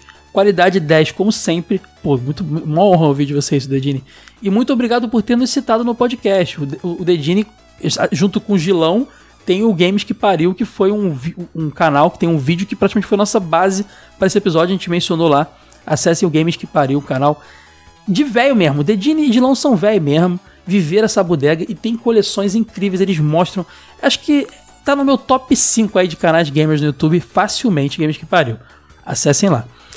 Uh, o Games que Pariu ele fala está em pausa pela pandemia, mas logo teremos novidades. Mas tem tanto vídeo arquivado, Dedini, que se a galera for lá é capaz de voltar, acabar torcendo para isso, obviamente, acabar a pandemia, o cara não, não maratonou tudo, hein? Vão lá, vão lá que vocês vão gostar. Muito obrigado e grande abraço. Outro para você, Dedini. Fábio Pacheco Alcântara novamente aqui também. O histórico e as bases são fundamentais. Aplaudir de pé pelo fato de fazerem a relação do contexto político, econômico, social e tecnológico da época. Cara, eu fico tão feliz de saber isso, Fábio. Muito obrigado. Se hoje isso influencia demais o mercado de jogos, na, naquela época muito mais. Que bom ouvir que isso foi levado em conta na produção desse programa. Como diz Yoda, o fracasso é o melhor professor. Boa. Tendo esses caras aí e outros que, ele, uh, que eles são pouco entrevistados, ah, sabendo, né? São pouco entrevistados, consultados, afagados, é jogar fora uma fonte de experiência longa desse mundo dos jogos. Pode crer, cara. Os caras estavam lá produzindo no passado, eles têm que ser consultados hoje porque o que eles viveram pode ensinar muita coisa do que a gente tá vivendo hoje na, na indústria dos games, né?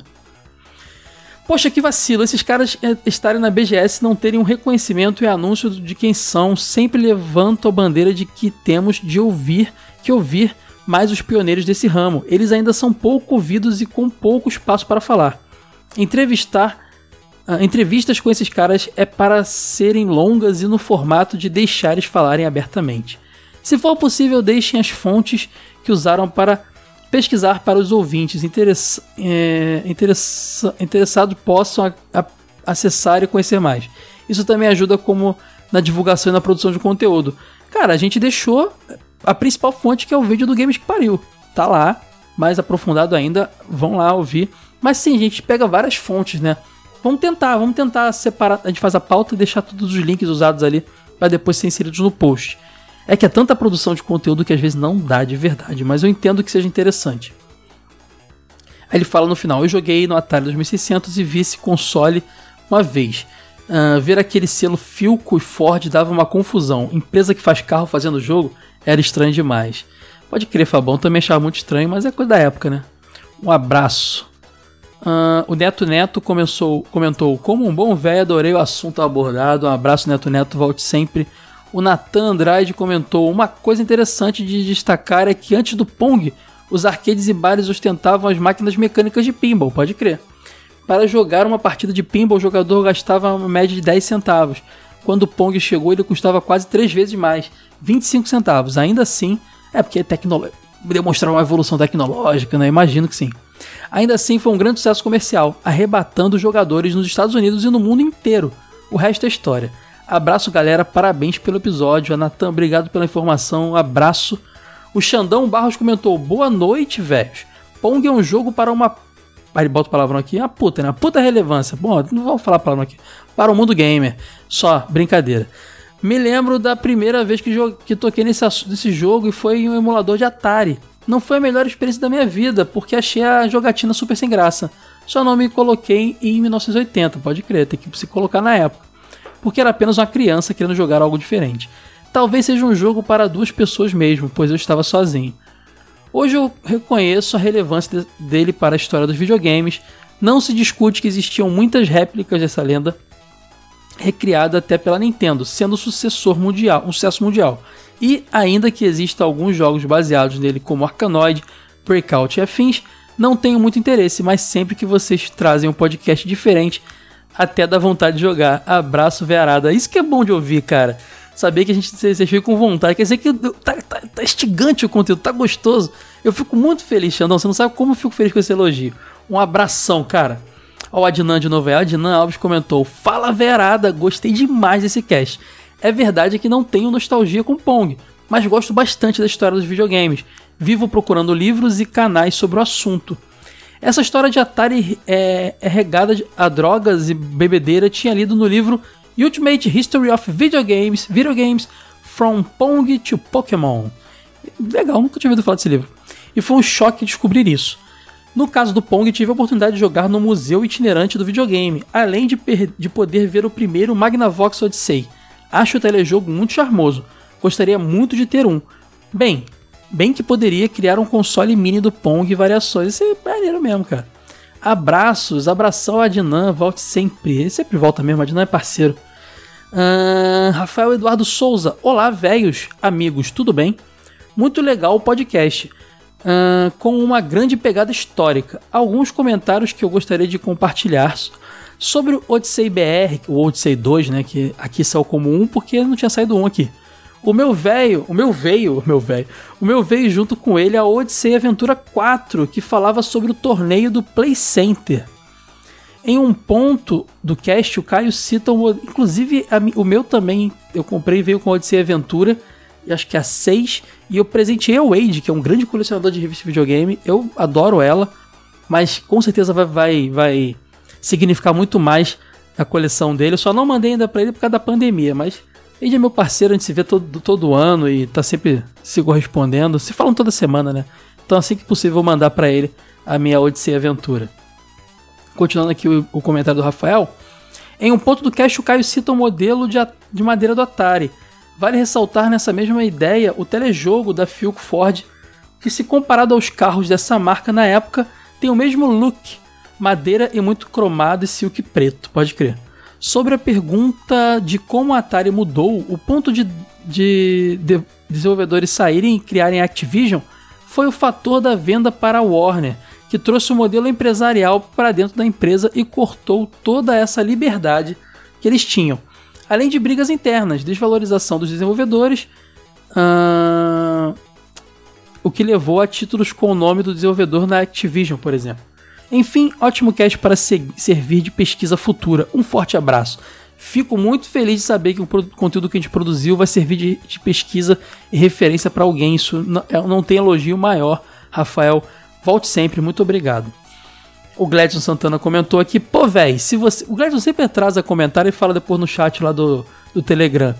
É, inclusive, eu esqueci de falar aqui do chat do Telegram. Telegram.me barra jogo velho, gente. Ele fala, pô, tô atrasando no comentário, só deu pra comentar agora. Atrasamos a leitura também, Gladson. Então tá seus comentários todos sendo lidos. Ele fala, pô, véi, só vocês mesmo pra falar de Pong. E o mais legal, falar tanto assim desse jogo. Só me sentei, escutei e aprendi. Pô, que demais isso.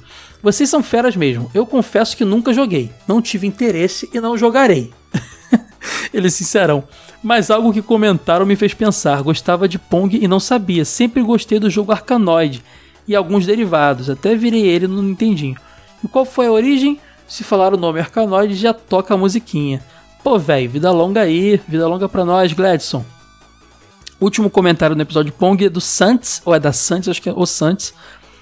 É um dos episódios que mais aguardei desde que falaram dele em Tetris. Delícia demais ouvir a galera comentando os relatos históricos que levaram Pong a estourar na indústria, desde o Tennis for Two até os consoles da série Telstar e os da Nintendo. Uma curiosidade, o protótipo do Ralph Baer tinha com eh, vinha com seletores ao invés, ao invés do- dos jumpers em formato de cartucho da versão final. Não apenas isso, mas também já tinha cores. Porém, a Magnavox pediu para remover a opção de cores para diminuir os custos de fabricação. Que interessante, cara. Isso eu acho que eu não estava sabendo. Espero que o próximo cast seja sobre Space Invaders ou então é, Superman e Adventure, é, jogos revolucionários. Ah, ou Superman ou. Adventure saiu com o nome de Superman, ele botou um barra aqui, eu não sabia dessa informação, mas Adventure é um jogo importantíssimo. Ah, pré- Pré-RPGs eletrônicos, caramba, tem que falar de Adventure aqui mesmo. Space Invaders nem se fala. Santos, como você viu, não foi o próximo, foi Super Mario Kart, mas tem, tem Space Invaders está nos planos e o Adventure foi uma bela lembrança que você me trouxe, eu tenho que pôr no cronograma. Muito obrigado. Volte sempre, continue com a gente. Agora, último mini review que saiu semana retrasada, eu acho, que é o do Duck Hunt, que eu fiz. Tem uns comentáriozinhos aqui também pra gente finalmente fechar essa leitura, essa fase secreta. Fase bônus, fase secreta é o podcast dos apoiadores. Fase bônus. Comentário do Caio Fernando. Cara, eu acho muito engraçado lembrar desse jogo. Ele fala do Duck Hunt no episódio. Porque uma vez meu irmão e eu alugamos esse cartucho, mas a gente não tinha arma. a decepção foi tanta que nós dois ficamos fingindo que era possível jogar sem o acessório, só com o controle. E nenhum dos dois falava que não estava dando certo. Depois de uns 15 minutos desistimos e voltamos para o Rockman 3. Voltaram para um belo jogo. Mega Man 3 é, acho que é meu favorito, hein? Gosto muito. Ahn, sacanagem do cara da locadora não avisar isso vocês, hein? Muita sacanagem. Caião, um abraço, meu xará. Diego Caveira comentou. Muito bom, clássico. Jogava no meu Dynavision 4. Curti que colocaram o personagem do Smash, no Smash Bros. O cachorro com o pato e no Ho- Hogan's Alley. Homenagem ao joguinho de pistola. Tenho no 3DS. Precisamos de um cast do Pac-Man classicaço. Precisamos mesmo, Diegão. Fica, fica de olho esse ano ainda, Diegão. Fica aí. Abração, cara. Volte sempre. Daniel Mesquita comentou: excelente cast, queridos. Queridão, excelente é, comentário. Obrigadão, Daniel. Volte sempre. Gladson Santana, de novo, aí tá sendo sempre sendo lido agora que a gente atrasou o, o- o fase bônus. Pô, véi, esse jogo é bom, hein? Foi minha primeira interação com jogos do tipo. Acho que joguei uma TV preta e branca em um top game. Confesso que só joguei na época, outro que não revisito e pelas exigências não jogarei. ah, é. Mas vocês, como sempre, respeitam a história dos, dos games e nos dá esse gostinho com boas lembranças. Pô, velho, vida longa aí, vida longa pra nós, Gladson. O Blastose comentou. Primeiramente, queria que me desculpar por não comentar muito. Tudo bem, Blastose, a gente entende. Venha sempre que possível. Uh, na verdade, não tenho desculpa. É a minha culpa mesmo.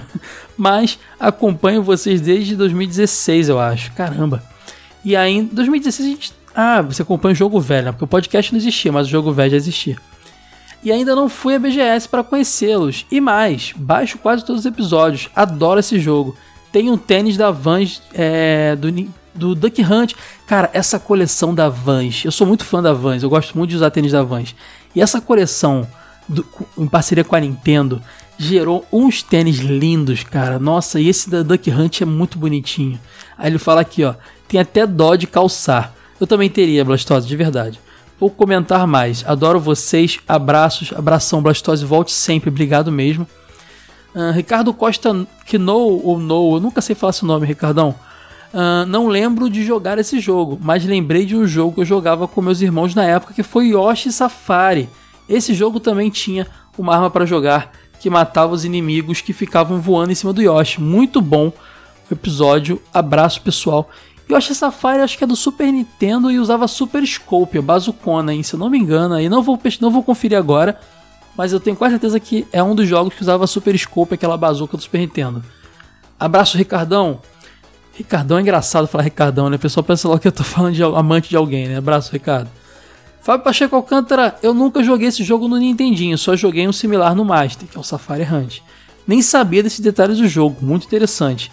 Boa, Fabão, muito bom trazer conteúdo que não, vocês não saibam, cara. Nossa missão é essa. Um abraço e para fechar, finalmente estou cansado, quase 40 minutos de feedback. Pedro Claudino comentou: Segundo jogo que joguei em minha vida, o primeiro foi Super Mario Bros 3, ambos no Nintendinho do meu primo.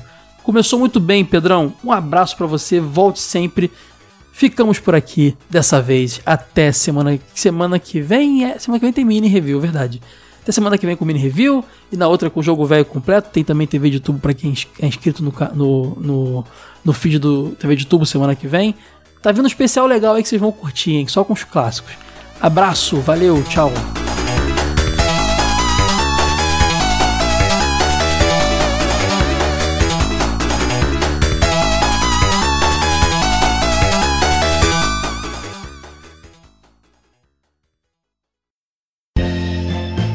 Esse episódio foi editado por Caio Hansen.